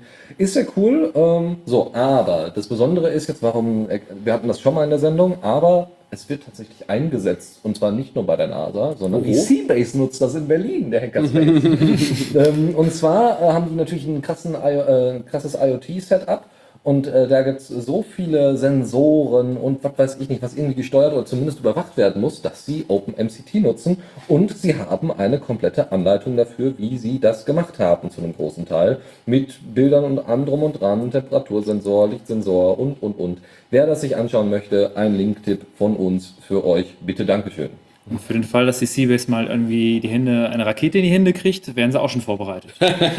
So ist es. Ist das nicht bei jedem Kongress so, dass sie je, bei jedem Kongress die Rakete in die Hand nehmen? Ja, das Das stimmt. klingt aber auch irgendwie ein bisschen zweideutig. Apropos Konferenzen, kommen wir zu einem weiteren wichtigen Punkt, den man für solche Events braucht, nämlich Tickets. Und äh, wir reden hier über Alf.io. Alf wie äh, der, die außerirdische Lebensform, man kennt sie vielleicht, dieses hübsche Wollknäuel, Katzenessende- katzenessende Wollknäuel, das Fett anbrennen lässt. Ähm, die, äh, diese Software ist ähm, für mobile Geräte optimiert äh, und kommt mit sehr vielen Features daher. Ähm, so auch bietet sie die Anbindung für diverse APIs, um diese Tickets auch zu bezahlen. Bei den meisten, zum Beispiel, ich selber habe schon mal Pretix eingesetzt, da geht das Ganze dann eben über manuelle Bestätigung. Leute überweisen dir das Geld für das Ticket, du bestätigst, dass es be- bezahlt wurde und alles ist gut. Ähm, hier machen sie das automatisiert äh, und bieten da APIs an für beispielsweise Stripe. Ich kriege jetzt schon ein bisschen Bauchweh und PayPal. Ähm, ist natürlich schön, weil es, äh, die Usability wird dadurch äh, durchaus erhöht. Allerdings denke ich, auf der anderen Seite möchte ich wirklich, dass meine Kunden Stripe äh, ihre Daten anvertrauen und Oder PayPal. Ähm, ja, das muss jeder selbst entscheiden. Es ist auch möglich, das äh, ganz normal manuell zu machen und über äh, Überweisungen und einfach Überweisungen zu tätigen und dafür ein Konto anzugeben. Ähm, zudem kann man auch Statistiken erstellen lassen über die äh, jeweiligen äh, Ticket-Events und über die jeweiligen äh, äh, Nachfragen über diese, zu den einzelnen Ticket-Rubriken. Ähm, das geht allerdings nur mit einer einzigen Measuring API und das ist Google Analytics. Auch das ist eher so ein.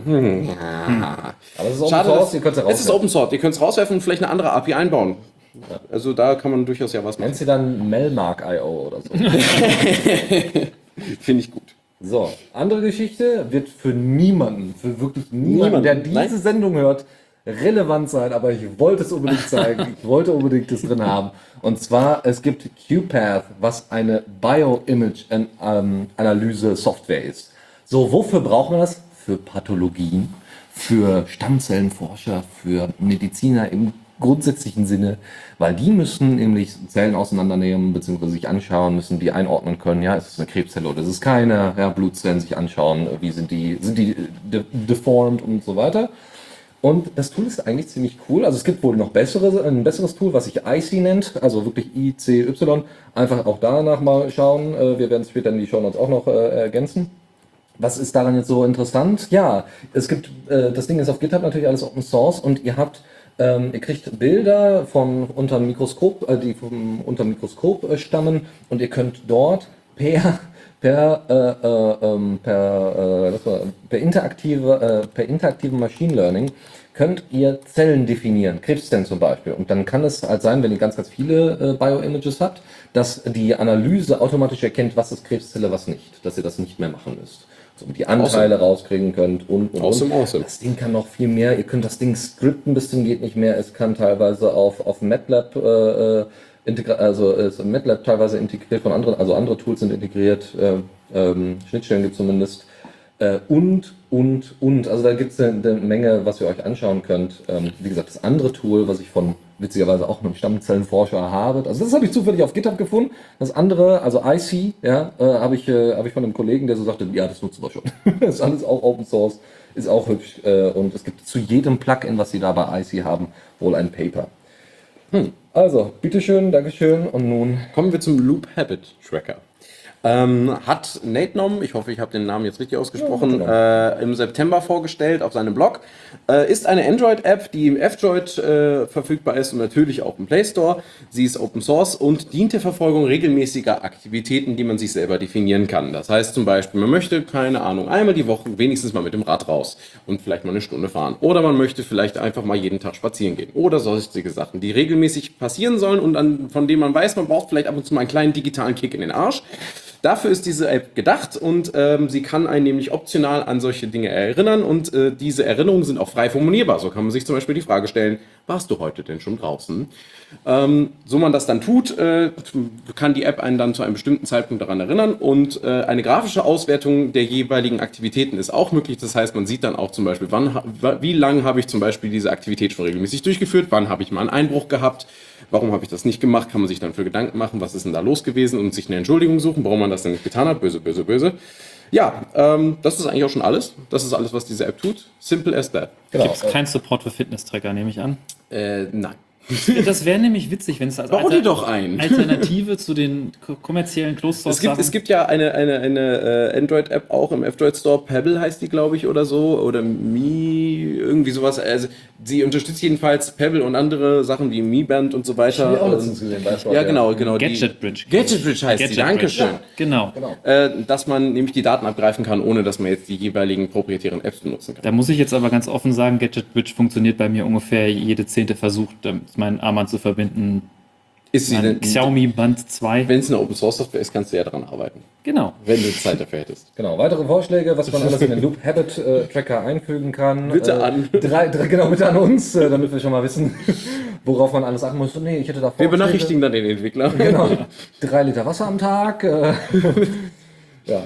Gut. Weiter geht's. Äh, und zwar äh, haben wir noch zwei Link-Tipps für euch. Einmal eine komplette Liste von PDF-Editoren. Äh, dazu gehört einmal LibreOffice Draw, so hm, okay, aber äh, auch so PDF-Mod ähm, und Tools, womit ihr PDFs nachträglich bearbeiten könnt. Ein anderes Tool, was ich zufälligerweise vor kurzem auf der Arbeit gefunden habe, war PDF Sam. Das ist Open Source, das ist äh, äh, auf allen Plattformen verfügbar ist okay, ist an manchen Stellen usability-technisch ein bisschen anders als gedacht, aber es funktioniert sehr gut. Wir nutzen es, wie gesagt, äh, auch auf der Arbeit und ähm, eine Empfehlung wert.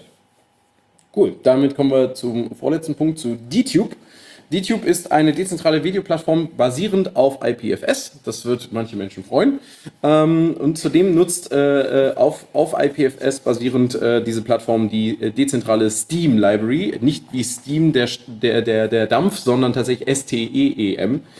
Ähm, ja, ähm, diese Plattform ist insofern besonders, als dass sie eben halt versucht, tatsächlich auf, ein, auf, auf dezentraler Basis sich äh, äh, YouTube an Features zumindest anzunähern. Dazu gehört nämlich auch eine Monetarisierungsfunktion, was gar nicht mal so, was gar nicht mal äh, so gewöhnlich ist. Ähm, und zwar ermöglicht äh, DTube die Monetarisierung von Videos über eigene Kryptowährung, äh, deren Name mir jetzt gerade entfallen ist. Allerdings kann diese bereits umgetauscht werden in Euro, Dollar und Bitcoin. Und ähm, dieses, diese Plattform wird immer noch aktiv entwickelt. Es fehlen noch so ein paar wichtigere Features für, für tollen Content, wie zum Beispiel, dass das Einbetten von Videos leider noch nicht funktioniert. Es geht also bisher nur über Link teilen und da muss man sich es auf der jeweiligen Plattform selber anschauen. Aber das ist alles in, in der Pipeline. Das kommt noch. Sehr schön. Ein letzter Punkt, das ist ein Link-Tipp, der, der sehr schön ist, äh, den ich unbedingt mal weitergeben wollte. Macht OSM. Wenn ihr irgendetwas anderes tut, dann macht trotzdem Dem OSM. So ist es. So, und wenn ihr OSM macht, dann gibt es jetzt auch noch von Natenom, äh, äh, gibt es nochmal eine Anleitung, wie ihr das am besten tut mit einem Fahrrad. Der hat vorne eine Lenkertasche und hat da drauf sein, äh, Not äh, sein Netbook stehen. Ein altes Netbook, was er eigentlich nicht mehr benötigt. Da ist JOSM drauf. Er lädt sich immer die aktuellste äh, Karte herunter, braucht also auch kein Netz, ja, äh, braucht sich auch nirgendwo einloggen, sondern er hat für detaillierte Beschreibungen und so weiter, hat er immer direkt am Lenker sein, no äh, sein Netbook und äh, trägt da die Sachen ein und lädt den ganzen Kram später nach der ganzen Session hoch. Total geil, sieht total Awesome. gut aus. Und die Lenkertasche, das ist auch ziemlich cool. Er hat ein altes Gummiband an diese Lenkertasche äh, gebunden. Dort, also das ist ein alter Schlauch. Ähm, auf die Lenkertasche kommt das Netbook, dann da drüber die, äh, der, der alte Schlauch ähm, und dann hat er die Klappe der Lenkertasche so gesetzt, äh, dass man, wenn man das Notebook zumacht, die Lenkertasche einfach nur zumacht und somit ist das Ding auch noch was äh, gegen Regen und so weiter geschützt. Großartig. Ganz simpel, ganz geil. Sieht erstaunlich robust aus. Ich Ja, hat sich jemand so Gedanken an gemacht. Duct Tape gedacht und irgendwie dran getippt. Nee, es sieht sehr das gut aus. sieht- sehr gut Genau. aus. Ansonsten gibt es noch, äh, ne, also normalerweise nutzt der äh, Street Complete, was natürlich für mal eben kurz irgendwo hinlaufen super ist, aber wenn du größere Strecken machst und auch detailliert Sachen äh, mappen willst, die vielleicht noch gar nicht drin sind in Street Complete, ist das leider geil. Also bitte machen. Ähm, und äh, vielleicht ist das ja auch ein Anreiz für Leute, mehr mit dem Loop Habit, äh, Habit Tracker umzugehen und zu sagen, ach, ich sollte vielleicht jetzt mal wieder mappen. Ich sollte einfach mal wieder mecken gehen. So, da wir jetzt hier kurz vor Beginn der Veranstaltung sind und somit wirklich pünktlich fertig äh, sind, Ja, würde ich erstmal euch beiden vielen, vielen Dank sagen. dass danke das dir, so dass du, dass du vorbeigekommen bist. Warum denn nicht? Dass wir dabei sein durften. Wollt ja eh, eh mal hier hinkommen. so, nochmal noch mal ganz äh, kurz zum Ping e.V. kann man wann immer, also oder zu, grundsätzlich auch zu eurem Hack and Stack Sachen kann man nochmal wann immer kommen in Kurzform. Das ist äh, der letzte Dienstag äh, jeden Monats und zwar ab um 18, 18 Uhr. Uhr immer. Genau. Ja. Ja, das, äh, da findet das Hack and Snack statt. Der Ping hat auch noch eigene äh, Servicezeiten, können, würde ich sie jetzt einfach mal nennen. Die kann man aber über die Webseite in Erfahrung bringen. Also auf ping.de gibt es Weiterbildung, da haben die ihre eigenen Veranstaltungen und äh, was das Thema bei Hackensnack immer ist für den Diskussionsabend, steht immer auf hackensnack.de. Korrekt. Genial. Damit nochmals vielen Dank und wir äh, hören uns Hoffentlich. hoffentlich vielleicht noch dieses Jahr. ja, das wäre voll super. Sollte das nicht der Fall sein, wünschen wir euch übrigens schöne Weihnachten. Frohes Habt eine gute Zeit. Ostern. Genau, genau. Frohe Ostern, na, so schlimm ist es auch nicht. Alles klar. Bis zum nächsten Mal. Bis zum nächsten Mal. Ciao, ciao. Vielen Dank, tschüss.